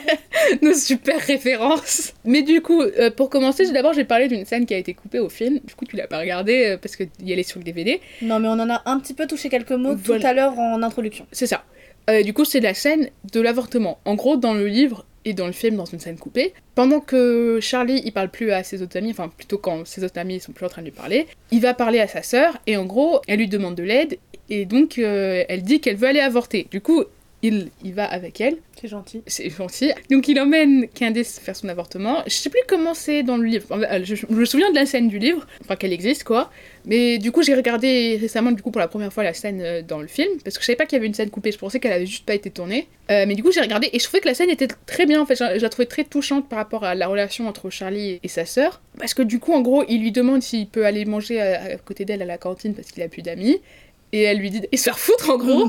Mais en gros, elle c'est clair qu'elle va pas bien. Elle quitte la table ou je sais pas quoi. Va après elle, euh, et en gros, elle commence à pleurer. Elle lui fait oh blablabla, ça va vraiment pas, Charlie, tout ça. Et du coup, il lui dit en gros, euh, je vais t'aider. Du coup, euh, qui va l'aider? Ces moments, du coup, sont entrecoupés de lui qui attend tout seul, euh, voilà, qu'elle revienne à la clinique, des moments de leur enfance. Du coup, il y a quelques petits moments qui sont avec euh, tante Hélène, mais c'est quand même plutôt des moments où c'était juste eux deux. Et j'ai trouvé ça vraiment très touchant par rapport à, À leur relation. à leur relation en tant que frère et sœur et enfin c'était très mimi genre vraiment genre le fait qu'il est il est allé la soutenir il la juge pas parce qu'en fait en gros ils ont un an d'écart quoi parce que Oui, oui. si lui il a, il a en gros il a deux ans de retard et elle elle est en dernière année euh, voilà Mm. ils sont très proches en âge et que Et euh, tous les enfants, du coup, parce qu'en plus, leur euh, grand frère, il a. il a aussi un an de plus, donc ils sont proches en âge, et du coup on, on les voit plus euh, quand ils étaient petits. Enfin, je trouvais que la scène était très mimi, et puis, enfin, on voit rien. Enfin, je pense que. Je pense même pas qu'ils disent le mot avortement. Du coup, c'est vraiment genre. Je trouve que c'est dommage que ça a été coupé. Après, la scène était placée à un moment bizarre dans le film, du coup, parce que c'est juste après que il téléphone. Je sais plus si c'est Marie-Elisabeth, je crois que c'est elle, pour s'excuser et qu'elle lui dit en gros que c'est Mhm. pas la peine, etc. Euh, du coup, lui, il, est- il- il va très mal, et du coup, c'est un moment de fort en émotion dans le film, et du coup, c'était un peu genre un truc qui casse le rythme. Mais je trouvais que la scène était vraiment bien, et que Mais par juste rapport... après, du coup, ça reprend à Patrick et Brad. Je sais plus exactement ce qui se passe juste après. En gros, c'était un peu un moment qui change un peu de ton, et je trouvais que c'était dommage parce que, euh, voilà... Est-ce que tu penses que. Bon, du coup, on, en a, dit, on, a, on a déjà dit que probablement qu'elle a été coupée par rapport au rating de la, de- du film. Ouais. Mais est-ce que tu penses aussi que c'est le fait qu'il y avait un problème de ton et de rythme, ça, ça c'était une des raisons? Et si oui, est-ce que tu penses qu'elle aurait pu être dirigée différemment, rythmée différemment, pour mieux être dans le ton ou placée à un autre moment? Oui, parce que du coup, les fans ont dit c'est probablement à cause du rating. Le réalisateur, il a dit que ça allait pas au niveau du rythme. Ouais. Du coup, lui, il a dit que c'était ça. Mais euh, les fans étaient là, genre, hmm, je suis pas sûre. Et en même temps, je comprends les deux côtés parce que Hollywood a un vrai tabou avec l'avortement. Du coup, ça m'étonnerait pas du tout. Après, il y a aussi énormément d'autres choses tabous dans le film, donc je sais pas s'il aurait fait non juste pour ça. Mais du coup, je pense que, en fait, je serais curieuse de voir genre euh, les 15 minutes avant et les 15 minutes après. Bon, pas les 15 minutes avant parce que je pense que ça inclurait la scène maudite, mais genre quelques minutes avant et puis les minutes d'après pour voir vraiment ce que ça ferait avec la scène dedans. Parce que en soi, moi je trouve que le problème c'est que t'as l'impression qu'elle sort un peu nulle part par rapport à la relation entre Charlie et Candace parce qu'on la voit à peine dans le Ouais, film. ouais. Ils ont ramené Nina Dobrev. Juste parce que c'était euh, Voilà. la hit girl du moment. Voilà, mais elle, elle fait rien dans le film à peu près. hein. Du coup, je trouvais que c'était un moment pour un peu plus la voir. Mais c'est vrai que du coup, t'as un peu l'impression que émotionnellement, par rapport à sa relation avec sa sœur, ça sert pas à grand chose. Mais du coup, pour le coup, je pense que ça aurait été intéressant de mieux explorer la relation avec sa sœur, qui est une autre, euh, un autre personnage féminin. Ça aurait montré que par exemple Charlie, quand il a plus d'amis, il essaye quand même, tu vois. Il se laisse pas abattre. Oui, et qui va encore à l'école, et qui cherche de l'aide, et qui cherche de l'aide avec, avec Et sa qu'il sœur. en a pas, et que c'est pour ça Voilà. aussi que. Mais aussi, c'est pour présenter un autre truc, du coup, dont on a parlé un peu dans la première partie, du fait que même que lui, quand il est au bout du rouleau, il va quand même aider les autres. Parce que du coup, donc à la fin de la scène, euh, donc après qu'on ait les flashbacks, Candace, elle se met à pleurer, elle fait vraiment euh, merci de m'avoir accompagné, Charlie, etc. Et je crois qu'il dit dans le film qu'il ressent la douleur des autres. Oui, c'est ça. C'est un empath. C'est un empath. Et du coup, voilà, je trouve que c'est dommage. Enfin, ça aurait été un truc intéressant à représenter parce que c'est très rarement représenté, en tout cas au cinéma. Dans les séries, c'est un peu, un peu différent. Enfin, ça a été dans Jane the Virgin. Ouais. ils en parlent. Dans certains films, ils vont en parler très vaguement, mais de manière générale, euh, ils font genre que ça existe pas. Genre, les personnages, ils sont là, genre, ah, ça va gâcher ma vie, mais bon, j'ai pas d'autre choix. T'es là, genre, euh, madame. Et encore, parce que là, du coup, on est en, en quoi En 2012. Mhm. Donc, euh, on est quand même, on va faire un calcul, on est 40 ans après le passage du Roe v. Wade, et on est aussi 10 ans avant sa dissolution. Ouais. C'est-à-dire qu'on n'est Pour pas. ceux qui ne sont pas au courant, l'avortement aux États-Unis, il est garanti par une décision de justice de la Cour suprême. C'est ça. Et donc aux États-Unis, c'est euh, pas il y a, il y a des lois écrites, mais il y a aussi beaucoup de jurisprudence, donc des décisions de justice qui dictent le droit. Donc c'était un, un des grands droits qui était défendu, mais il n'était pas inscrit dans la Constitution, donc il pouvait être changé par un revirement de jurisprudence, ce qui arrive aussi en France, et donc c'est des juges qui changent d'avis généralement quand le juge il change. Et les juges, ils ont une durée de vie euh, comme une personne normale, parce que les juges de la Cour suprême, c'est euh, jusqu'à leur mort. Ouais. Et donc Ou leur retraite. et donc ils sont euh, nommés par le président de la République et président Donald Trump, il avait nommé trois juges. Mais ça faisait qu'avec les trois de Trump, y avait plus de juges qui a été affiliés au parti des Républicains et donc qui étaient euh, pour la restriction du droit à l'avortement. Et donc euh, récemment, il y a eu un revirement de jurisprudence et cet arrêt-là, qui est très connu, qui a rendu la- l'avortement, a sauté. Garantit l'avortement au niveau Euh, national. Et Parce qu'avant, c'était une décision fédérale, dans le sens où aux États-Unis, il y a des constitutions aussi pour chaque État. Depuis, il y a plein d'États qui ont dit qu'ils allaient, eux, garantir Ils allaient protéger Des- ce droit dans, dans leur leurs États. Voilà. Mais il y a plein d'autres États Qui ont dit, non, On va un- ils vont l'illégaliser. ou une solution un petit peu intermédiaire. Et donc la solution que les gens demandent aux États-Unis au président Joe Biden, c'était de le constitutionnaliser parce que c'était quelque chose que son gouvernement sous le président Obama avait promis de faire et qu'ils n'ont pas tenu. Et Mhm. donc là, il avait promis depuis l'année dernière de le faire et ce n'est pas encore le cas. Voilà. Mais du coup, tout, Instant, instant politique voilà, étrangère. tout ça pour dire que c'était pas un moment tendu. S'il faisait Ouais. le film aujourd'hui, on comprendrait qu'il était là, genre non, c'est trop politique, etc. Enfin voilà. Là, en 2012, euh, enfin, il y, a, a pas raison. En plus, on est au milieu de, du, du- du Euh, en mandat d'Obama. euh, et puis voilà. en Pennsylvanie, euh, c'est à côté de New York, ça Ouais, va, Pennsylvanie, c'est limite. Ah ouais. Ok. Mais du coup, voilà, j'ai trouvé la scène sur YouTube. Ils disent pas le mot avortement, du coup, dans la scène. Après, le son est pas très bon, donc on Mais le son on est pas très bon, mais. Ils ont pas l'air de le dire. Ouais, ils ont pas l'air de le dire. On voit que c'est une clinique, parce qu'il y a écrit sur la porte. Et en vrai, on, on peut Ah, ne pas comprendre. Hein. Oui. Genre, il le dit clairement dans le livre. Ouais. Du coup, je pense que si t'as lu le livre et que tu verrais la scène, tu ferais ok, j'ai compris ce qui se passe. Mais Mais sinon, ça peut être juste qu'elle est malade. Hein. Oui, voilà, ça peut être. Elle va se faire vacciner. Et Parce que c'est Charlie qui voit les enfants, c'est pas elle qui voit les enfants, tu vois. Ouais. Et encore lui, enfin, il voit pas les enfants en mode oh avortement, il voit les enfants en mode euh, c'est ma Euh, sœur et je me souviens quand nous on était enfants. Oui, oui, c'est ça. Voilà, mais je trouve que du coup la scène, elle aurait été bien juste pour voir un peu plus de la relation entre Charlie et, et sa sœur. Et je trouve qu'elle aurait pas gêné, comme tu disais, bon, ça, ça fait un peu bizarre parce que euh, on les a pas vus, mais comme là, la mère dit, ça fait du bien de te voir retraîner avec ton frère, bah avec cette phrase-là, ça fait pas bizarre. C'est ça. Et je pense que c'est aussi quelque chose dont le film manque aussi, c'est le fait que. Enfin, Charlie, après, il va traîner que avec des femmes avec qui il est intéressé, ou il n'est pas du tout intéressé en Marie-Elisabeth, mais il est en couple avec Ouais, elle. ouais. Mais je veux dire, genre, euh, voir une relation un peu plus neutre avec un autre personnage féminin, je pense que ça aurait été bien aussi. Je suis d'accord. Mais voilà, du coup, pour raison soit de rythme, soit de rating, on sait pas. Mais en tout cas, la scène elle est coupée, je trouve que c'est dommage. Et même Candace, de manière générale, du coup, son importance dans le film, elle est assez réduite parce que même si elle est importante pour parler de la discussion sur les femmes battues, Mhm. c'est littéralement une scène. Ouais, Et après, on apprend qu'elle a quitté son mec, c'est ça. mais c'est tout. Ouais, Il y a de la représentation, mais il n'y a jamais d'explication. Il y a jamais. En fait, euh, en fait, c'est un peu dire ah bah voilà, on pose le truc et puis on n'en parle plus. ben ouais, en fait, genre, c'est, enfin, c'est clair quand, enfin, dans la scène euh, Ouais, ouais, avec ouais, euh, ouais. elle et Derek, c'est pas comme la scène de l'avortement. Enfin, c'est, on le voit la frapper. Grosse claque. Hein. Oui, pour les autres personnages, parce que en Tante Hélène, quand tu lis le livre, tu sais Bah que ça lui est arrivé. sinon, non. Euh, si, Je- parce il, le, dit. il le dit, oui, c'est vrai. Il le dit, tante Hélène euh, se faisait frapper aussi. Oui, c'est ça. Quand dans, la, dans, la, dans la voix off, et ça, il, il dit ça aussi quand ça se passe la scène. Du coup, à part L2, enfin, genre. Enfin, c'est pas trop mentionné, c'est représenté, mais c'est pas décortiqué, quoi. C'est juste euh, là Et en ça, mode. euh, c'est le cas en fait, bah du coup, avec toutes les représentations des luttes sociales dans le film. Ouais, Parce que donc l'avortement, là du coup, il passe à la trappe. Ouais. L'homophobie, un peu plus, mais Ouais. encore une fois, c'est posé, donc il y a des actes homophobes, mais il n'y a pas vraiment de résolution là-dessus. On décortique pas vraiment le fait que Brad, il avait besoin de. On décortique pas son homophobie intériorisée, mhm. parce qu'il avait besoin de boire, comme on l'a dit dans le récap, pour pouvoir se embrasser Patrick au Mhm. début. Donc ça, en fait, on nous le dit, on n'en parle pas beaucoup plus. Ouais, et c'est limite traité juste comme un, un problème euh, personnel. Genre, c'est lui et son père. Ouais. Et c'est un peu tout, genre. euh, Enfin, parce que Patrick, à part le fait. Enfin, après, genre, c'est mentionné vaguement dans le fait que plusieurs fois le F-slur est balancé. Mhm. Genre, euh, que ce soit à Patrick euh, ou même à Charlie aussi.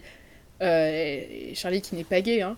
Juste pour dire, genre, c'est vraiment en mode ah ah, c'est le, c'est c'est l'insulte à sortir, euh, voilà. À part ça, enfin, c'est pas trop, ça va pas être euh, mentionné plus profondément que ça. C'est un peu genre, ok, les gens, les, les adolescents, ils sont stupides, et le père de Brad est homophobe, et c'est tout. Parce que du coup, ils vont jamais explorer, enfin, ils demandent jamais à Patrick, genre, s'il s'entend bien avec euh, sa famille par rapport à ça, ou quoi que ce soit, enfin. On n'a jamais aussi, je sais pas, d'exploration en fait de leur homosexualité, de la manière dont, disons, une orientation sexuelle bah, différente de celle de Charlie, de comment ça se manifeste, de... euh, Enfin, tu vois, genre, on... On voit pas trop les thèmes de comment ça les, les touche, tu vois. Ce qui est pas plus mal parce qu'on n'a pas besoin d'une scène de coming out non plus, tu sais. Non, euh, mais je pense que en fait, le truc c'est que je pense que dans le film, le problème pour moi c'est que c'est trop négatif. C'est-à-dire Ouais. que Patrick, il, Oui. il est malheureux. Enfin, il est heureux quand il est avec Brad, mais ça dure pas très Et longtemps. par exemple, non mais le Rocky Horror Picture Show, tu vois, Oui. on n'a pas de lien personnel entre du coup le fait de participer à ces spectacles-là et Patrick, alors que c'est un spectacle, Oui, Tu parce vois que lui, il est sur scène, il joue euh, Frankenfurter, hein, gay icon du film. Mais Mm. on, on s'en fiche un peu, genre on oui, le lit c'est pas en fait. On, on, on va pas le, le lire ça vraiment euh, comme ça, quoi. C'est Et je trouve ça dommage parce que ça aurait été bien de montrer que Patrick, il comme- existe plus que juste pour euh, se faire euh, tabasser après avoir pécho son mec, quoi. voilà, se faire tabasser, Qui se son mec caché en plus. Oui, se faire tabasser, se faire insulter, puis après être triste parce qu'ils ont cassé, et puis embrasser Charlie, et c'est tout. Genre, c'est vraiment, enfin, je pense que ça aurait été bien de le voir Et tomber le fait- amoureux et puis parce le, que le fait quelque aussi chose. que qu'il embrasse Charlie sans son consentement, ça- on tombe dans le trope de Oui. euh, mec homosexuel prédateur. Oui, après il s'excuse, donc c'est Oui, un oui. peu différent, mais quand même le fait que cette scène existe, bon voilà. Mais encore une fois, comme je dis, parce que du coup, après que Marie-Elisabeth, elle est cassée, enfin, après la scène maudite, et que Marie-Elisabeth et Charlie sont plus ensemble, elle, elle lui dit j'ai trouvé un autre mec. Je pense qu'on aurait pu avoir genre une scène euh, avec Patrick euh, qui, même s'ils se remettent pas en couple, mais genre qui, Oui, qui non. tombe un peu amoureux de quelqu'un, enfin le voir heureux en, En, fait. je pense que Patrick, il aurait pas pu rencontrer quelqu'un d'autre parce que on nous montre que Brad a toujours de l'affection pour lui et donc ça aurait été se remettre avec Brad, mais pas Oui. avec quelqu'un d'autre. Mais Non, oui, c'est vrai qu'on on les dire- voit jamais en couple heureux. Voilà, peut-être en background d'une scène de fête, quoi. Voilà, bah on les, enfin ils ont, enfin comment dire, en fait moi je pense qu'il aurait fallu avoir genre même pas juste en couple, mais genre il aurait pu juste se faire un autre pote gay Ouais. avec qui euh, il est Est-ce content qu'on quoi. le voit embrasser Brad sans on le voit se- embrasser oui, Brad mais juste de dans la scène, euh, euh, joyeuse. Parce que dans la scène où ils sont dans la chambre, c'est un truc un peu caché et ça a des mauvaises, ça a une mauvaise fin, tu vois, Ouais, parce qu'ils sont surpris. Oui, mais sinon non. Ce qui est du foreshadowing pour quand ils vont se faire surprendre et que ça voilà. va très mal finir. Oui, mais je crois Mais que... on le voit pas à un moment donné. Enfin, tu vois, genre ça aurait pu être fun où quand ils sont dans leur groupe, que- ils savent que Brad et Patrick sont ensemble et ils se retrouvent souvent. On a souvent du coup ces scènes de groupe. Pourquoi est-ce qu'on n'a pas la scène de Noël où ils s'échangent les Secret Santa où c'est vraiment que le groupe restreint Ou après par exemple, on les voit danser ensemble et se faire un petit bisou ou. Enfin, tu sais, genre une scène Mais- juste normale de couple qui est pas tragique. Ouais, je pense qu'en fait, enfin Brad il est là au cinéma quand il faut Horror Picture Show. Je pense que là, euh, là ça aurait pu être un moment genre où on, on les voit interagir euh, genre de manière normale parce que sinon c'est tout genre euh, on est caché, on est malheureux ou on a cassé et on peu là Et genre on se fait tabasser. et on se fait Et on tabasser. souffre physiquement. Voilà, les deux se font tabasser en plus. C'est ça. Je pense que là, par rapport à la représentation euh, LGBT du film, c'est là où c'est dommage d'avoir juste un peu un truc unidimensionnel, où même si on reconnaît qu'il y avait de l'amour entre euh, Brad et Patrick, ben nous, on va voir à peu près que Et de la Et je tristesse. dirais même, en fait, un des moments les plus forts où on voit leur amour, c'est quand Brad remercie Charlie Oui, de l'avoir sauvé. Après que ça soit ses potes qui étaient en train de le tabasser. Donc Voilà, alors que là, le il est- un arrière-goût, euh, Voilà, et un, il est- un arrière-goût de sang dans la bouche. Voilà, et il est même pas en train d'interagir avec Patrick dans cette scène. C'est ça. Donc, euh, Après, c'est euh, peut-être parce que c'était l'époque, parce que quand même, il faut le rappeler, on l'a déjà dit, mais que le film a reçu un, un trophée GLAD. Ouais. Donc, il, est- il a été reconnu par des membres de la communauté LGBTQ+, mhm. comme étant important dans la représentation. Parce que du coup, on est en 2012, on est avant, et du coup, en parlant de la Cour suprême, euh, la décision de Ouais. la légalisation euh, nationale euh, du mariage euh, pour tous. Et en France aussi, c'est en 2013, je crois. Ouais. La loi Taubira. Je crois que c'est ça. Mais du coup, je pense que c'était un peu un moment où juste en parler, c'était déjà un énorme accomplissement. Parce qu'on est là, on est, enfin, genre, on est en 2012, euh, Glee était encore à la télé, et Glee, c'était genre, euh, waouh, regardez Alors que Glee, c'était n'importe quoi. hein. Donc, euh, faut, faut se dire que, ok, les standards étaient pas très hauts. Et du coup, de ce point de vue-là, évidemment, c'est impressionnant, c'est pas tous les films qui allaient parler de ça, et qui allaient pas le faire en mode, euh, il est juste là pour être le sassy euh, JBF, Ouais. voilà. Mais c'est pour ça que, en fait, le film, comme on dit à chaque fois, c'est genre un loupé de, de très peu, quoi. En fait, c'est Mhm. quelques petites scènes en plus qui prendraient quelques secondes en plus, qui pourraient être coupées d'autres scènes. Enfin, je Ouais. veux dire, c'est pas non plus énormément de temps. Et c'est vraiment dommage parce que je pense que c'est un bon film. Mhm. C'est un classique, mais moi je dirais pas, je veux dire, c'est un très bon film. Mais c'est un- Mm. un bon film. Ouais. Et il aurait pu être un très très bon film Mhm. avec, au total, 5 minutes de plus de temps de visionnage. Avec ouais. tous les problèmes dont on a parlé. Ouais, je pense que t'enlèves genre 2 minutes et t'ajoutes 7 minutes. Oui. Parce que je pense qu'il y a des trucs qu'il faudrait un peu enlever quand même. Il y a des moments que je trouve. Des euh, moments un peu en longueur. Ouais, des moments un peu en longueur, mais aussi des moments genre euh, vraiment sa façon de parler euh, de Sam. Parfois j'étais là, genre bon, ça va. Ouais. hein. Genre des choses comme ça, genre vraiment des petits moments. Et puis je pense que ça serait beaucoup mieux. Après, évidemment, on est en 2023. Pour quelques jours encore, on a un regard différent sur le film que les 2012. gens avaient en 2012. Genre, euh, voilà, c'était révolutionnaire, euh, tout Voilà. ça. Et en plus, c'est basé sur un livre qui est sorti encore avant. Donc, on va pas Oui, leur cracher à la gueule en mode vous avez rien fait, mais euh, Ils ont Voilà. fait ce qu'ils ont pu. mais on, maintenant, nous, on est en 2023, on a le droit de dire on aimerait voir ça de nos jours en tant que personne non concernée. On aimerait voir mieux. Un truc par contre qui est intemporel, c'est les adultes dans le film. Et je pense que ça, pour le coup, ça a pas bougé. Le fait que les adultes sont, soient inutiles, qu'ils agissent pas, soit les parents de Charlie ou le proviseur euh, du lycée, Qu'on le voit jamais, hein. tout ça, bah ça, cette inaction-là, c'est un truc qui est encore euh, vraiment d'actualité. Ah oui, non, mais clairement, les parents, que ce soit les parents ou le prof, qui sont quand même les adultes les plus présents, ils sont inutiles à mort, mais genre vraiment. Et même le prof de Charlie, il se fout de sa gueule à un moment quand il voit son costume. Oui, et puis il sert à juste euh, lui dire euh, la phrase qui justifie les relations toxiques, là. Oui, et puis lui donner des livres. Voilà, mais non, mais on voit que c'est un, un personnage important, mais je pense que il aurait fallu qu'on le voit plus. Je crois qu'il fait plus de choses dans le livre.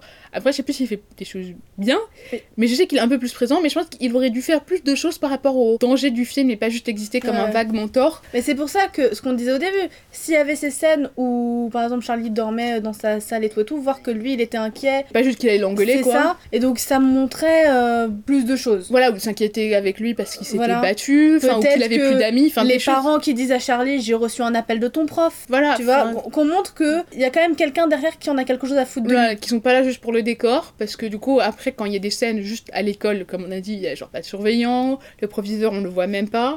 Il se- on sait qu'il est appelé par le C'est, proviseur, euh, mais on le voit pas. Comment ça s'appelle? Le royaume des mouches, non? La société des mouches? Sa Majesté des mouches. Exactement. Oui. C'est Sa Majesté des mouches. Il y a Lord, que des Lord of enfants. the Flies, il y a que des enfants. L'école, c'est le Far West. c'est c'est un peu clairement ça. Non, c'est vraiment genre, ils sont en train de se battre dans la cantine. La guerre des boutons. On voit qu'il y a des gens, il y a des dames de la cantine, parce qu'on les voit au tout début. Genre, à part ça, euh, je pense que la légende urbaine, comme quoi il y a des profs qui sont dans ce lycée à Purple Road, et elle est pas véridique. ouais. Ils sont vraiment livrés à eux-mêmes pendant tout le film. Et ça, ça continue aujourd'hui. Oui, genre, je veux dire, c'est encore très, euh, Très vrai, très malheureusement. vrai, très actuel que souvent, genre, même les profs, hein, nous, on était dans un grand lycée, donc c'est compliqué pour les certaines personnes de l'administration de, de gérer euh, tous ces élèves. Mais euh, parfois, tu vas voir quelqu'un avec un problème, il va dire de, que t'es nul, quoi. Bah, je sais que moi, ma petite sœur, elle avait vraiment des problèmes au lycée. Et je dis pas que tous les profs en avaient rien à foutre, c'est pas vrai. Il y avait plein de profs qui en avaient quelque chose à foutre et qui nous ont aidés après leur avoir demandé de l'aide. Et quand c'était arrivé à un stade assez critique, mais rien que par exemple, dans l'administration, il y avait un régime dérogatoire qui était possible pour euh, ceux qui avaient des problèmes de, de santé, etc. Et donc, il le savait dès sa seconde parce que sa seconde a été particulièrement chaotique. Et c'est que, genre en novembre de terminale, on lui dit Ah, en fait, euh, est-ce que tu veux qu'on te fasse passer sur ce régime dérogatoire Mm. Genre, genre, bah, ok, genre il reste 6 mois, tu sais que c'est depuis la seconde que ça va pas, tu voulais la faire redoubler, etc. Genre, euh, frérot, euh, Ouais. pourquoi ce régime il n'était pas là depuis la première? Pour- Oui. Et en plus, surtout, les allusions un petit peu de, de la proviseure du lycée qui était là en mode Ouais, euh, bah, on te fait passer en première, hein, mais si ça va pas après, que tu vas plus en cours et tout et tout, au pire des cas, on te fera pas passer le bac à la maison, quoi. Tu... Enfin, ici, tu le feras passer en... pour pas bouger nos stats. Mm. Ça, c'était un truc que notre lycée faisait. Et du coup, moi, je trouve que c'est du gros foutage de gueule et que c'est inadmissible de réagir comme ça face à un enfant. Moi, je me rappelle que c'était une situation qui était très dure. J'ai pleuré à ces rendez-vous devant Mhm. la proviseure ou parce que du coup, je dirais que ma sœur allait vraiment pas bien du tout psychologiquement, que c'était très grave, que j'étais démunie et que j'essayais de leur faire comprendre que l'assiduité à l'école, c'était le cadet de ses soucis. Et on me disait, oui, non, mais là, on parle beaucoup de ce que nous, on peut faire pour Isma. Mais qu'est-ce que Isma peut faire pour nous Madame En effet, qu'est-ce que Isma qui a 16 ans peut faire pour vous Lycée avec au moins 300 personnels, membres du personnel quoi, pour vous dire le nombre d'étudiants qu'il y avait. Il y avait beaucoup de gens à gérer, Oui, il y avait plus moment, de 1000 lycéens. mais à un moment, quand tu es devant une situation, tu vas pas répondre genre la... Non mais ça c'est vraiment du bullshit, le euh, qu'est-ce qu'elle peut faire pour nous? Ça, je l'ai pas oublié. hein. Je la hais de toute mon âme. La plupart des personnes qui peuvent changer des choses, elles vont rien faire. Il y a beaucoup de- d'adultes après qui aident, enfin qui essayent d'aider du mieux qu'ils peuvent, mais c'est pas forcément les gens qui ont le pouvoir d'aider. Ouais. Genre, il y a des profs qui vont être très gentils, enfin après, il y en a d'autres qui vont pas être gentils du tout, hein, ma prof d'allemand, on la connaît. Mais je veux dire, il y en a qui sont très gentils, qui vont, qui vont écouter, qui vont faire d'accord et tout ça, blablabla, qui vont, qui vont laisser du temps, etc. Mais Bah, Moi, euh, c'était surtout le prof d'SES de ma sœur en seconde, qui était mon prof aussi d'SES en seconde, parce que c'est le prof de tous les SES en seconde. Du coup, lui, il m'avait appelé après, il avait personnellement pour préparer le dossier de ma sœur et tout, tout quand on est passé en commission. mhm. Alors que, enfin, en vrai, genre, il était pas le prof principal de ma sœur, euh, Mhm. enfin, c'était pas son dos, quoi. Oui, mais il te connaissait Et toi. surtout donc, que ma euh, sœur, elle voulait pas aller après en. Bon, il y a plus de ES, mais elle voulait pas prendre SES euh, en option, donc il aurait pu dire, bah, je m'en fous. Ouais. Mais euh, non, non, parce que euh, on est venu avec un problème et il l'a vraiment suivi et tout, tu vois. Donc il y a des profs qui font quelque Qui chose. font quelque chose. Oui, oui, on dit Mais pas genre. euh, et d'ailleurs, Macron paye les mieux, Exactement. tant qu'on y est. Parce que bon, ils font beaucoup de travail extrascolaire. hein. C'est pas leur euh, taf d'être euh, psy et parent en même temps. Ouais, pour un salaire de merde. Exactement. Mais il y a beaucoup de profs aussi qui, je peux comprendre, mettent une distance. Ouais. Mais quand toi, t'es victime de trucs qui sont assez graves, c'est- très injuste. Moi, quoi. je pense qu'il y a une différence entre la distance et une irresponsabilité. Ouais. Au moins, genre, euh, leur donner, faire un contact vers quelqu'un d'autre qui est mieux, pas juste faire, c'est pas mon problème, quoi. Oui. Parce qu'il y a des profs et, qui font vraiment, Ouais. genre, c'est pas mon problème. Moi, je suis ton prof, avoir une assistante sociale, euh, genre, C'est de ça. vrais trucs vraiment méchants, quoi. Et donc, par rapport à ça, c'est c'est compliqué. Et ça, on, on voit très bien dans le film que les adultes, euh, vraiment, enfin, ce film est dénué d'adultes. Hein. Ton Oui, père, surtout- à part même- construire son horloge, il fait rien. hein. Même la psychologue de Charlie, il a une psy. Oui, puisque c'est elle qui lui a dit de faire ses lettres. Et bah. Elle, Elle est n'existe pas pas. Fais les lettres Dans tous les cas, elle, elle est inutile. Elle est inutile, ouais. Un autre truc qui est intemporel dans le film, c'est que le film est très blanc. Ouais, mais genre, et quand on dit très blanc, c'est genre, Il n'y a pas de personne racisée. il y a une personne racisée qui est la meuf qui dit Shakespeare Voilà. au début du film, qui est asiatique. C'est littéralement Non, tout, je c'est- oui, crois. c'est- la seule. Et donc ça, c'est encore le cas aujourd'hui. Bon, ça change, hein, bien sûr. Attends, on va, désolé, je vais le faire en live, en direct, sur le micro, des démographiques de Pittsburgh et on va voir. Parce que moi, j'ai ma famille qui habitait à Pittsburgh, c'est pas des blancs. Alors, démographiques, Pittsburgh. Ok, 1990, c'était 72% blancs. Et 25, c'était un quart afro-américain. Et il n'y a pas une seule personne noire dans ce film. Et pourtant, et Asian, c'est que 1,6. hein. Ouais. Donc techniquement, ça aurait même pas dû être elle. Du coup, on vient de vérifier. En 1990, juste quand le film se passe, en gros, il y avait un quart de la population qui était afro-américaine à Pittsburgh. Bon, évidemment, ils sont dans un endroit hyper riche. Euh, Enfin, ça se voit genre dans leur maison, enfin, surtout certains des personnages. euh, Et ça apporte justement d'autres problématiques avec le personnage d'Alice notamment, qui, qui est une voleuse. Ouais, elle fait du shoplifting pour le délire, hein, parce qu'elle est riche. En gros, il fait ah ah, oh, je sais pas pourquoi elle fait du shoplifting alors qu'elle est riche, mais c'est son délire. Et ça c'est un truc un peu chelou parce que à quel point genre le vol c'est trivialisé pour les personnes riches et blanches. C'est un peu genre Alors euh, que un c'est- petit hobby. C'est genre si, ça. si, si j'étais pauvre. Parce que surtout que même s'ils se font prendre, leurs parents ils vont payer l'amende ou je sais pas Ouais. quoi. euh, Enfin, ils vont pas aller en prison pour ça. Et moi ça me fait penser du coup à une meuf sur TikTok qui disait qu'elle avait pris un, un cours de politique euh, à la fac et tout. Et avec son prof qui disait que les populations racisées, notamment noires et arabes en France, hein, mais noires aux États-Unis majoritairement, et hispaniques je pense, le stéréotype qu'il leur est le plus associé, c'est le fait d'être des voleurs.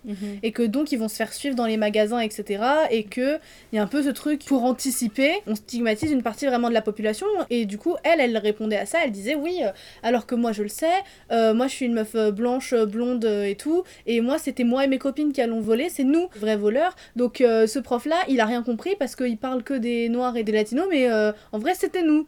Bah justement en fait, c'est ça le problème. C'était ça le problème? Est-ce que tu t'es déjà fait suivre dans un magasin? Oui. Oui, moi aussi. À Plusieurs fois. Sephora surtout. Ça m'étonne pas. Il y a des magasins où les gens ils font tu vas pas là, ils vont te suivre partout. Ouais. Moi, genre euh, le supermarché aussi, je me suis souvent fait genre des gens qui étaient là, genre. Ils te regardent trop mal et tout et tout. Et ils vont aller, ils vont être de l'autre côté du rayon, juste en train de me regarder, genre essayer de prendre ma brioche là. Après, j'étais plus jeune, donc peut-être aussi c'est le. C'est le truc des les ados, ouais. Ouais. Mais quand même, Ouais. il y, a- et- il y a la double peine. hein. Alors que genre même récemment, tu vois, tu as beau genre jamais avoir volé un truc de ta vie, ils vont, ils vont mal te regarder dans les magasins. euh, Et même parfois ils te vont pas te suivre, mais tu sens qu'ils sont un peu là en mode jeter à l'œil quoi. C'est ça. Alors que du coup, bah là, avec Alice et ce que disait la meuf sur TikTok, en gros, les blancs ils sont là en mode ouais, mais nous on peut voler sans problème. Bah oui. C'est ça. Bah oui. Pourquoi, Euh, vous pouvez? Parce qu'ils sont occupés ailleurs. Voilà. Parce que le racisme. Et du coup, je trouve ça raciste de Et faire oui, un personnage blanc qui est voleur et qui en est heureux et voilà. qui en a pas et en, et en- besoin, en fait, en c'est euh, juste fait pour la blague en mode ah ah ah, elle fait ça pour le fun. Et t'es là genre ouais, c'est très fun quand tu te fais arrêter par la police parce que t'es pas blanc, euh, t'es dans un magasin et que t'as rien acheté. Mais du coup, moi je trouve ça raciste. Je trouve ça raciste aussi, ça m'a gêné un peu la blague. Je pense que le dernier point, c'est aussi sur quelqu'un. Du coup, euh, c'est un peu ce truc de, de privilège chelou et tout et tout. C'est du coup bah, Marie-Elisabeth, où Hollywood la déteste. Oui. Parce qu'elle joue toujours, Enfin, on l'a dit, Whitman, ouais. voilà, toujours des rôles, euh, voilà. Et là, en fait, c'est une actrice qui, du coup, est pas hyper fine. Mais elle, elle est, est pas pas, grosse, grosse, hein. hein. euh. Elle est petite. Petite. Moi, je suis plus grosse qu'elle, hein. Mais elle est toujours catégorisée genre euh, la, la pote grosse. grosse quoi. Et bah, elle est hyper sexualisée dans le film comme une personne grosse lait. Où il y a vraiment un gros focus sur sa poitrine et tout. Genre, elle finit du coup en soutif pendant que Charlie. euh, Et elle, ils s'embrassent la première fois. voilà. Et par exemple, Sam, qui est un love interest romantique ou quoi, rien du tout. Et pareil, en plus, on voit bien sa poitrine et tout. Et ça, c'est vraiment un truc de femme grosse. Ouais. Le rapport avec la poitrine et tout. Oui. En plus, du coup, elle est chiante et Charlie s'en fout d'elle. Oui. Pour euh, au final, du coup, la quitter pour une meuf beaucoup plus mince. Ouais. Même si du coup bah, les deux c'est des sont pas grosses, euh, ni Emma Watson ni euh, Mae Whitman, mais c'est vrai que euh, Emma Watson est, euh, est plus fine que. Voilà, c'est un peu genre la pote, elle s'habille bizarrement, elle est un peu genre. Elle est punk, elle est punk. mais de manière chelou parce qu'elle est riche et que. Voilà, elle elle, est, elle est punk pour le look et elle dit en gros c'est une phase. Le traitement de son personnage était vraiment très méchant. Et le truc c'est que ça me gênerait de base, voilà. Mais le fait que c'est à chaque fois Mae Whitman, enfin genre je sais pas ce qu'elle a fait à Hollywood, mais elle a rien fait. Enfin je sais pas. Elle Mais est- je pense que c'est parce qu'elle joue des rôles de. Sauf pour Katara, Mhm. mais des rôles de femmes euh, un peu grosses. Ouais, mais genre même Katara, les gens ils parlent archi mal de Ouais, Katara, ouais, c'est pas pour son physique du coup. Non, c'est la misogynie. Mais genre les gens ils sont là genre euh, oui Katara c'est une rocheuse elle se prend pour la daronne de tout le monde genre euh, ils ont pas compris la leçon de Avatar toujours mais oui man je sais pas c'est genre la- l'aura qu'elle donne à Hollywood mais euh, elle se fait cracher dessus à chaque virage euh, même Good Girls où elle joue quand même un des personnages principaux C'est la meuf paumée, un peu chiante, c'est la petite sœur. c'est la petite Euh, sœur elle est stupide Elle a des relations toxiques, euh, cheloues. euh, Oui, trop Euh. Voilà, euh, bien sûr c'est la, c'est la teen mom. euh, Ouais, voilà. euh, elle est gentille mais elle fait que des erreurs. Enfin c'est vraiment. C'est le genre- boulet. Oui voilà, je trouve ça vraiment très bien. Genre, Mais c'est pour ça que je te dis que c'est vraiment le truc de la pote grosse parce que c'est la meuf qui est là, qui est pas méchante. Tu vois, même là, hein, elle est pas méchante, mais pff, elle est chiante quoi. Elle, Voilà. elle nous saoule. Oui, elle va jamais être un. Enfin, c'est pas un triangle amoureux entre elle et, Ah oui, non. et Charlie. Et... non, parce que et Sam. Charlie, dès le début, il Il l'aime pas. Et, l'aime genre- et après, il lui dit clairement qu'elle l'aime pas et elle, elle est là, genre, oh, oh, oh. Et là, ça, ça, c'est un truc dans la vraie vie. C'est peut-être pas pareil pour toi, mais je trouve que parfois, les gens, ils vont parler à des femmes grosses comme si elles savaient pas à quoi elles ressemblaient. Oui. Et genre, du coup, ils, ils vont te faire des commentaires archi condescendants en mode. euh, tu sais que t'es grosse quoi Et t'es là genre mais vous pensez que je suis née avec ce corps ce matin là Ouais, ça, vous pensez que j'ai pas de miroir chez moi? Genre en fait genre c'est vraiment en mode les- gens qui vont aller voir des gens avec un truc qui est considéré indésirable au niveau physique c'est pas forcément juste la grossophobie hein, ça peut être plein de choses et qui vont aller leur faire des commentaires dessus. Et le film est un peu comme ça en mode elle sait pas qu'elle est grosse hein, encore une fois elle est pas grosse hein, et que du coup elle, elle a la grosse tête et tout ça et c'est bizarre enfin je déteste ça je déteste quand les gens me font ça. Je sais pas si voilà si ça t'arrive à toi les gens ils me font ça aussi genre euh, avec les cheveux Mais Moi, c'est bah, ma tante. euh, là, quand je partais pour euh, l'anniversaire d'Amélie. Anneli c'est la personne la plus populaire de ce podcast Mais du coup, quand je et tout, euh, apparemment, quand je, dès que j'ai quitté la pièce, elle a dit à ma mère, comme ça, genre. Bah ouais, enfin, et alors, frérot, qu'est-ce que tu veux que je fasse? Laisse-moi tranquille. non mais c'est J'étais trop belle dans ma robe. je suis sûre Oui, je suis toujours trop belle. Ouais. Ouais. Non, mais genre. Toi aussi, tu es belle, Gabrielle. Non, c'est merci, ça ira. Mais du coup, ne me regarde pas comme ça, tu me fais peur. Non, mais je veux dire, du coup, enfin, je déteste la façon, genre, hyper condescendante de parler à un personnage comme ça. La manière de parler d'un personnage gros, qui n'est généralement même pas gros, comme si elle était, genre, pas au courant de comment la société la voyait. On va plus dire ça comme ça. Ouais, ouais.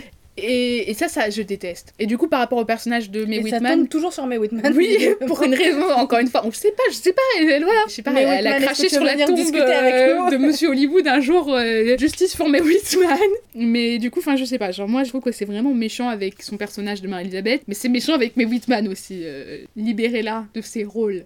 Coup, je pense qu'on a un peu fait le tour. Ouais, sur les luttes sociales qui sont, du coup, bah tout ça, comme on l'a dit, hein, abordé en surface parce que Il y a beaucoup de choses et du coup, il passe un peu en travers de tout. euh, c'est ça, Surtout si ça un parle peu pas en catalogue, quoi. voilà. Et c'est un peu dommage. C'est pour ça qu'il fallait s'arrêter un peu là-dessus, mais je pense Ouais. qu'on peut passer à la troisième partie sur l'esthétique. C'est ça. Allons-y, let's go. C'est parti, les amis.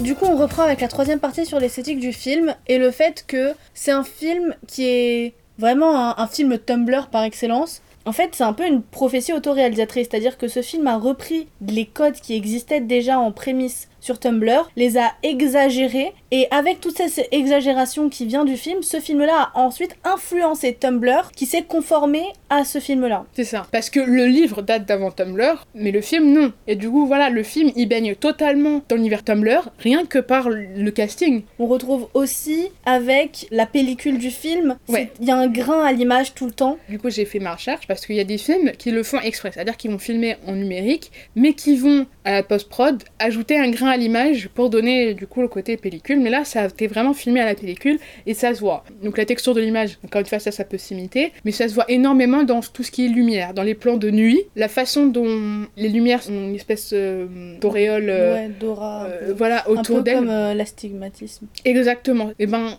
ça, c'est un signe de la pellicule aussi, donc qui donne un look très spécifique au film, qui revient au fait que c'est un film qui se passe dans les années 90. Et du coup, ça, ça fait partie genre de toute une combinaison de choses qui fait que ça se voit que. Ça donne, ça- en fait, ça te fait rentrer dans l'atmosphère du film. C'est un gros point positif. Aussi, ça enlève le côté daté. Parce que quelque chose qui est tourné dans les années 2010, qui parle d'un truc des années 90, souvent on peut ressentir un décalage et on a l'impression de voir un vieux film. Mhm. Mais là, comme tout le film, on va parler de la musique aussi dans quelques instants, au son, à l'image, et après, bah, donc ce que tu vois, les personnages, etc., les émotions que tu peux ressentir euh, des dialogues et du film, en fait, tout ça, ça te plonge dans cette atmosphère et ça lui donne un aspect intemporel. C'est ça. Et c'est pour ça que, genre, même dans le film, il te précise jamais exactement qu'on est dans les années 90. Enfin, genre, les seuls indices qu'on a, c'est les voitures à la limite, la musique qu'ils écoutent, même si la musique, on peut encore l'écouter après. Mais c'est surtout les téléphones. La technologie, c'est ça. Ils utilisent pas d'ordinateur, donc ils utilisent des vieux téléphones, euh, c'est des briques, quoi. Ouais. Mais à part ça, on, on remarque pas. Donc c'est un film un peu intemporel dans ce sens-là, mais qui est très beau. Enfin, moi, personnellement, je trouve que le film, il, il est très beau. On l'a pas dit là, mais enfin, personnellement, moi, c'est quand même un film que j'aime bien. Et je trouve Ouais. que c'est un, un très beau film euh, visuellement.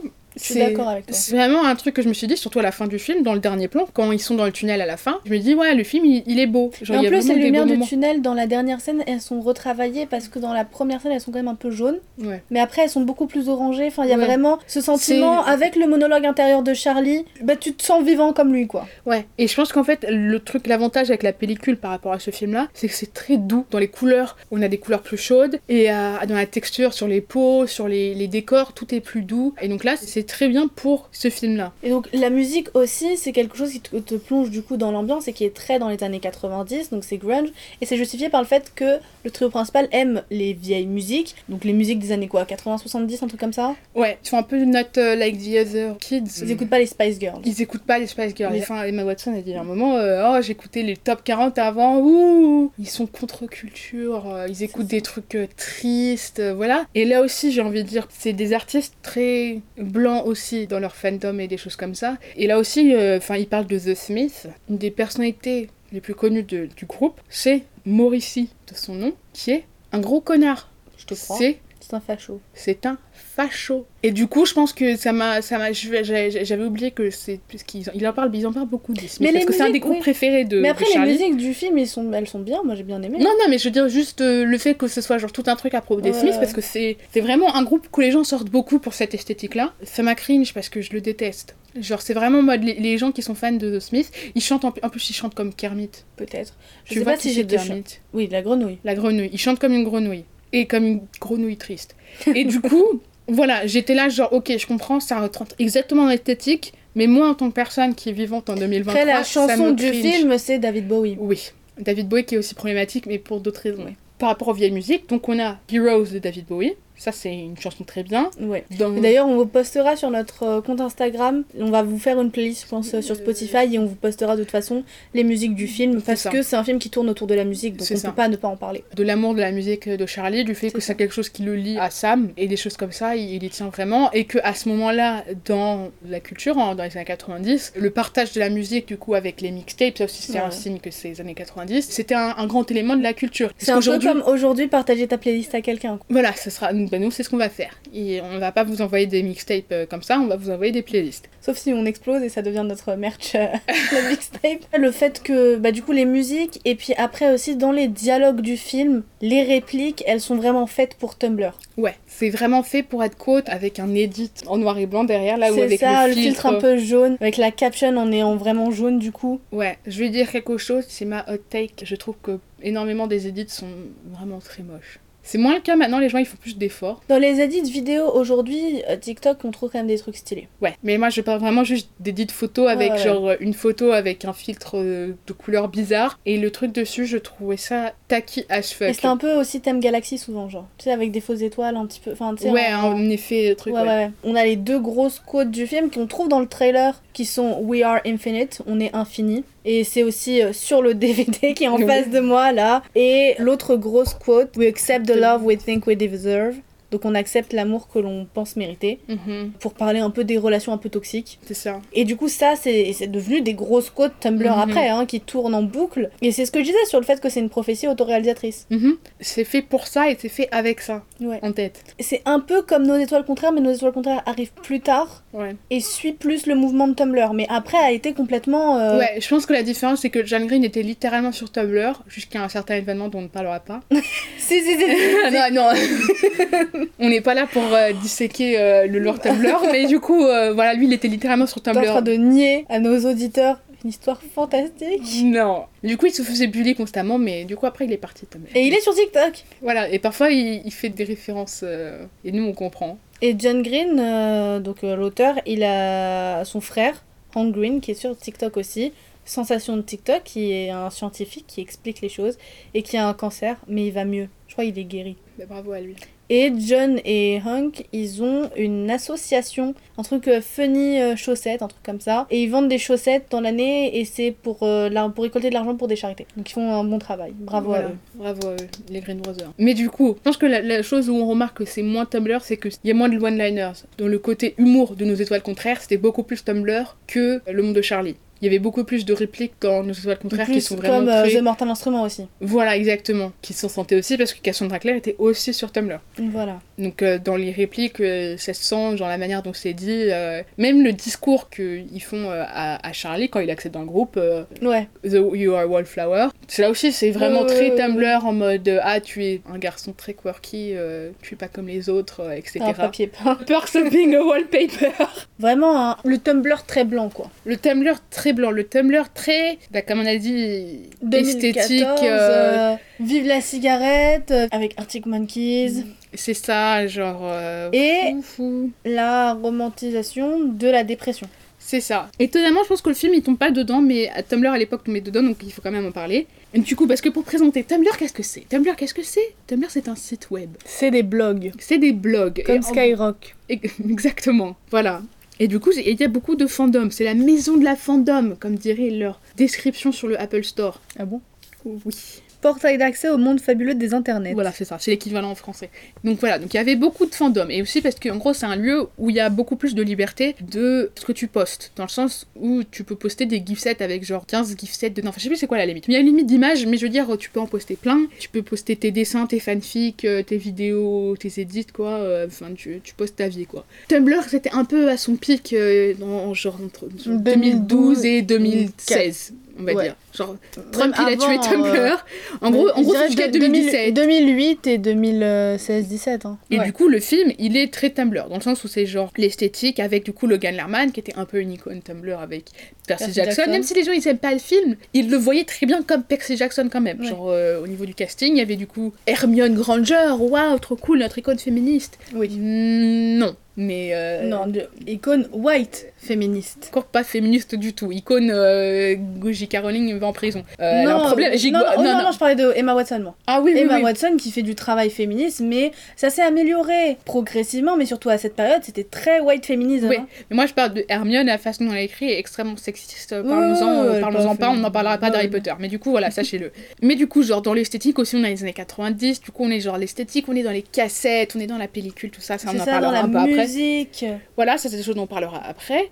Mais du coup, genre, c'est aussi, c'est très blanc, genre, c'était un peu euh, comme Tim Burton qui dit que les gens pas blancs rentrent pas dans son esthétique. Bah, c'est un peu la même chose ici, c'est genre, Ouais. on est dans une esthétique particulière, parce que le film il a été tourné à Pittsburgh, enfin, genre, ou en tout cas en Pennsylvanie à côté. Et du coup, c'est pas comme si, comme on l'a dit, on est allé chercher euh, les, Avec les vous, démographiques, hein, il y, a, il y, a, y a quelques minutes à, à l'audio, vous avez pu entendre que la démographique de l'endroit euh, sont beaucoup plus diversifiés que le film. Du coup, il aurait pu trouver genre des personnages pour jouer des personnages un peu secondaires, genre pour, pour faire des membres du Ouais. groupe. euh, voilà, Après, je sais pas. peut-être que le réalisateur, qui est aussi l'auteur du livre, s'inspire de sa vie. Oui, mais c'est coup. pour ça, mais c'est à un moment donné, en, en fait, ton film, c'est pas un film autobiographique. Oui, mais je veux dire aussi, lui, il a grandi du coup à Pittsburgh dans les années, que euh, lui, dans les est- années 90. Et Du peut-être qu'il le était truc- dans un, dans un quartier riche où il connaissait Oui, il y avait peut-être, euh, voilà, mais je veux dire, si à un moment tu fais un film, tu vas pas faire ah, suspension d'incrédulité, Oui, oh mon c'est- dieu, il y a une personne noire, genre, euh, voilà. ouais. Enfin, ça va pas heurter la sensibilité des À- À spectateurs. part certains, on n'oublie pas pour Ariel, un poisson, hein Ça a causé des problèmes. Après, on, s'en fout d'eux, ça, C'est pas notre problème. Mais je veux dire, genre, le film, il y a un vrai effort. Et là, c'est très ce qui est reconnu sur Tumblr, dans la représentation LGBT. Mais du coup, c'est quand même la représentation blanche LGBT. Et Oui. ça, genre, euh, c'est encore des trucs qui, aujourd'hui, sur Tumblr ou sur les, même les autres réseaux, est difficile avec les gens dans les fandoms à, à réaliser que tu peux être plusieurs choses. Et surtout pour la dépression aussi. Et ça, c'est un truc qui touche beaucoup les personnes racisées où c'est très mal vu, c'est très mal vu d'aller voir des psychologues, très mal vu d'aller mal, les maladies mentales, on n'en parle pas dans nos communautés. Nos parents, etc., qui ont vécu euh, peut-être des situations de guerre, qui ont vécu des situations compliquées, des situations d'acceptation de soi, de quand ils sont venus en France, tout ça, c'est quelque chose, voilà.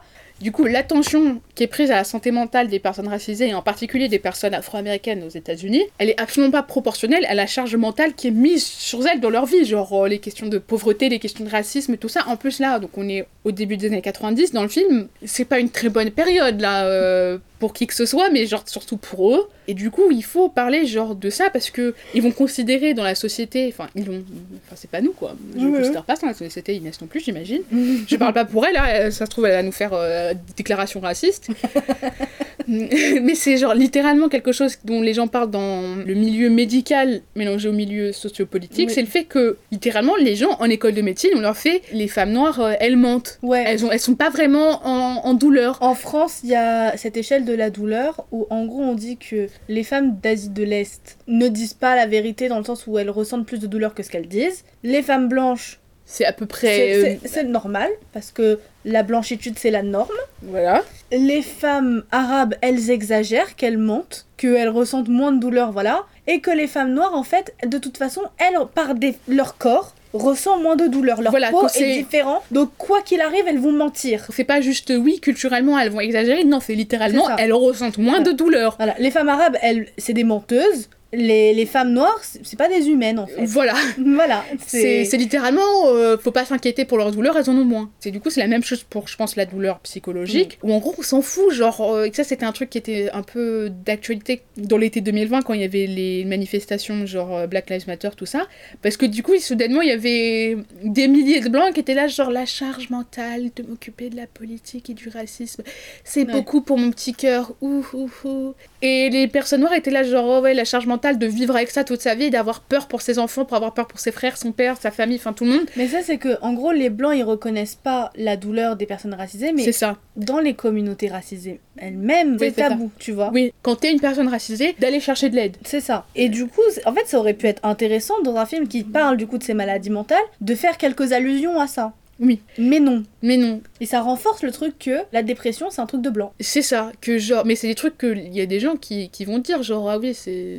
Ah bah, il y, a des- y a des gens qui le disent. hein. Voilà, c'est ça, genre, Clairement, euh, texto. euh, Mais la façon dont c'était représenté, genre, dans un endroit comme Tumblr, c'était que des blancs aussi, c'était genre des emo sad boys, quoi. C'était des white emo sad boys, tout le temps. Ou sinon, c'était qu'ils étaient très euh, passing, parce que Ouais, ouais, ouais. Fallout Boy, c'est là où il est, euh, Pete Wentz. Oui. Et lui, c'est un peu un emo sad boy. Oui. Voilà, parce que Par parlons, définition. parlons de Fallout Boy, Pete Wentz, le mec est métis. En fait, moi, mon truc avec les groupes de musique, c'est que j'adore la musique, je vais au concert et tout, mais tu me demandes qui y a dans le groupe, eh bah voilà. C'est compliqué. Je peux pas te citer les quatre. hein. Je les ai vus, je les ai vus en concert, j'ai dépensé de l'argent, j'ai- je dors dans le t-shirt que j'ai acheté au concert. Je connais les chansons euh, par cœur, euh, je vais au karaoké, euh, je te mets trois chansons de Fall Out Boy, etc. etc. Y a pas de souci. Mais Mais tu me dis, cite-moi les noms des membres du groupe. À part Pete Wentz, du coup Patrick. Ah oui, il y en a qu'un qui s'appelle Mais Patrick. Je sais pas c'est quoi son nom de famille. Moi non plus. Andy, peut-être. Ok. Peut-être Mike. Ok, on va vérifier. Tout de suite. C'était le pop quiz sur Fallout Je ne Boy. connais pas leur nom de famille. Hein. Fallout Boy. Tu sais qu'ils sont nommés après un personnage des Simpsons Ah bon? Je Ouais. sais pas. T'avais dit quoi? J'avais dit Patrick, Andy et Mike, mais c'est Mick. Du coup, c'est pas ça. Du Ah. coup, actuellement, c'est Patrick Stump. C'est vrai, c'est ça son nom de famille, Patrick voilà. Stump. Il y a Le- Pete Wentz. Ouais. Il y a Andy Hurley. Andy. Voilà Et il y a Joe Troman. Ah bah je savais pas Joe. Après, avant ça, il y avait Ben Rose, John Flamandan, John Ah Flamandan, Mike Parescuit. Donc j'imagine que c'est à lui que tu pensais. TJ Kunash et Brandon Ham. Mais du coup, repassons. Du coup, Pete Wentz, icône du mouvement emo. Oui. On va être jamais. Bon, après, il est très white passing, mais je veux dire, euh, le mec est métis, il se laisse les cheveux, hein, il a des cheveux euh, voilà, Bouclés, de base. Mais lui, il est métis, mais ça va quand même être catégorisé dans la même. Genre, c'est genre euh, le filtre whitewashé à Ouais. mort. Et les trucs comme ça. Et même aujourd'hui, les gens, ils ont énormément de mal à parler du racisme dans ces milieux-là, que ce soit chez leurs musiciens préférés ou juste chez les fans, parce qu'il y en a beaucoup, il y en a beaucoup sur Tumblr, et que en partie, dans la communauté sur Tumblr, les personnes racisées, elles vont un peu se mettre de leur côté parce que sinon elles se prennent des trucs genre archi violents, et du coup, en gros, genre parfois tu vas suivre euh, une personne racisée. Et puis tu vas- découvrir que tu te dis putain, il y a, y a que elle. Et tu vas découvrir genre, t'as un groupe de personnes racisées qui ont des takes, mais du feu de Dieu. Genre parce que j'avoue, parfois elles ont des takes intéressantes, les personnes blanches. Vais pas leur dire qu'elles sont toutes stupides non plus. Mais parfois, moi je trouve parfois. Donc là je parle de Percy Jackson en fait. Mm. Parfois je lis un truc et je me dis, mais personne ne pense à ça. Et je me dis peut-être que c'est moi qui hallucine. Et puis je vais trouver une personne racisée qui va avoir, avoir écrit 5 posts dessus. Et puis d'autres personnes racisées vont avoir aussi écrit des posts dessus. Et là, je me sens rassurée. Mais ces personnes-là, c'est pas genre les blogs populaires. Ouais. C'est des personnes blanches qui vont totalement passer à côté, qui vont parler que de trucs blancs en mode euh, ah oui, je peux pas offenser, donc je vais pas en parler. Et donc euh, je pense que c'est un peu ça. Et c'est un peu ça à Hollywood aussi, où ils vont faire ah non, je veux pas en parler parce que j'ai peur d'offenser en tant que personne blanche. ouais, ouais. Du coup, j'ai juste faire abstraction de, de cette chose. Alors que tu peux juste engager des gens qui peuvent t'aider. Voilà. Si t'as vraiment peur. un co-scénariste, même juste un consultant, un, sensitivity reader, Voilà, il y a des gens qui sont c'est le métier. Mais non, apparemment. Et du coup, genre, euh, c'est c'est dommage. Et je pense que c'est vraiment, c'est vraiment ça dans le film, parce que c'est le festival de la mayonnaise, un peu, quoi. C'est ça. Et c'est dommage dans un film, encore une fois, qui aborde beaucoup de sujets différents. Oui, oui, oui. Tout ce qui touche au racisme ou quoi, bah, non. Et donc c'est dommage. C'est très dommage. Voilà. Ok, bah du coup on en a terminé avec nos parties. Je pense qu'on peut passer aux notes. Ouais.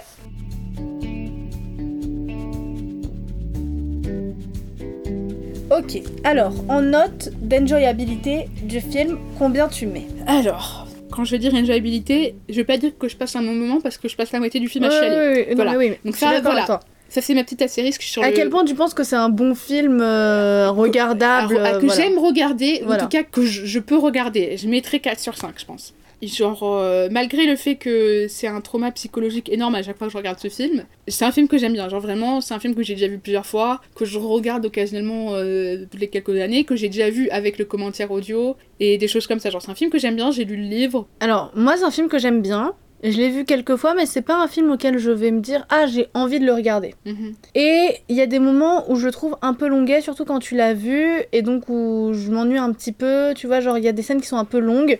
Mais c'est fait exprès, c'est pour l'attention, c'est pas mal fait. C'est Mhm. juste. euh, parfois, j'aimerais un truc un peu plus dynamique, et donc j'ai pas forcément pensé à aller le regarder. Ouais. Je- Donc, je mettrais pas 4. Ok.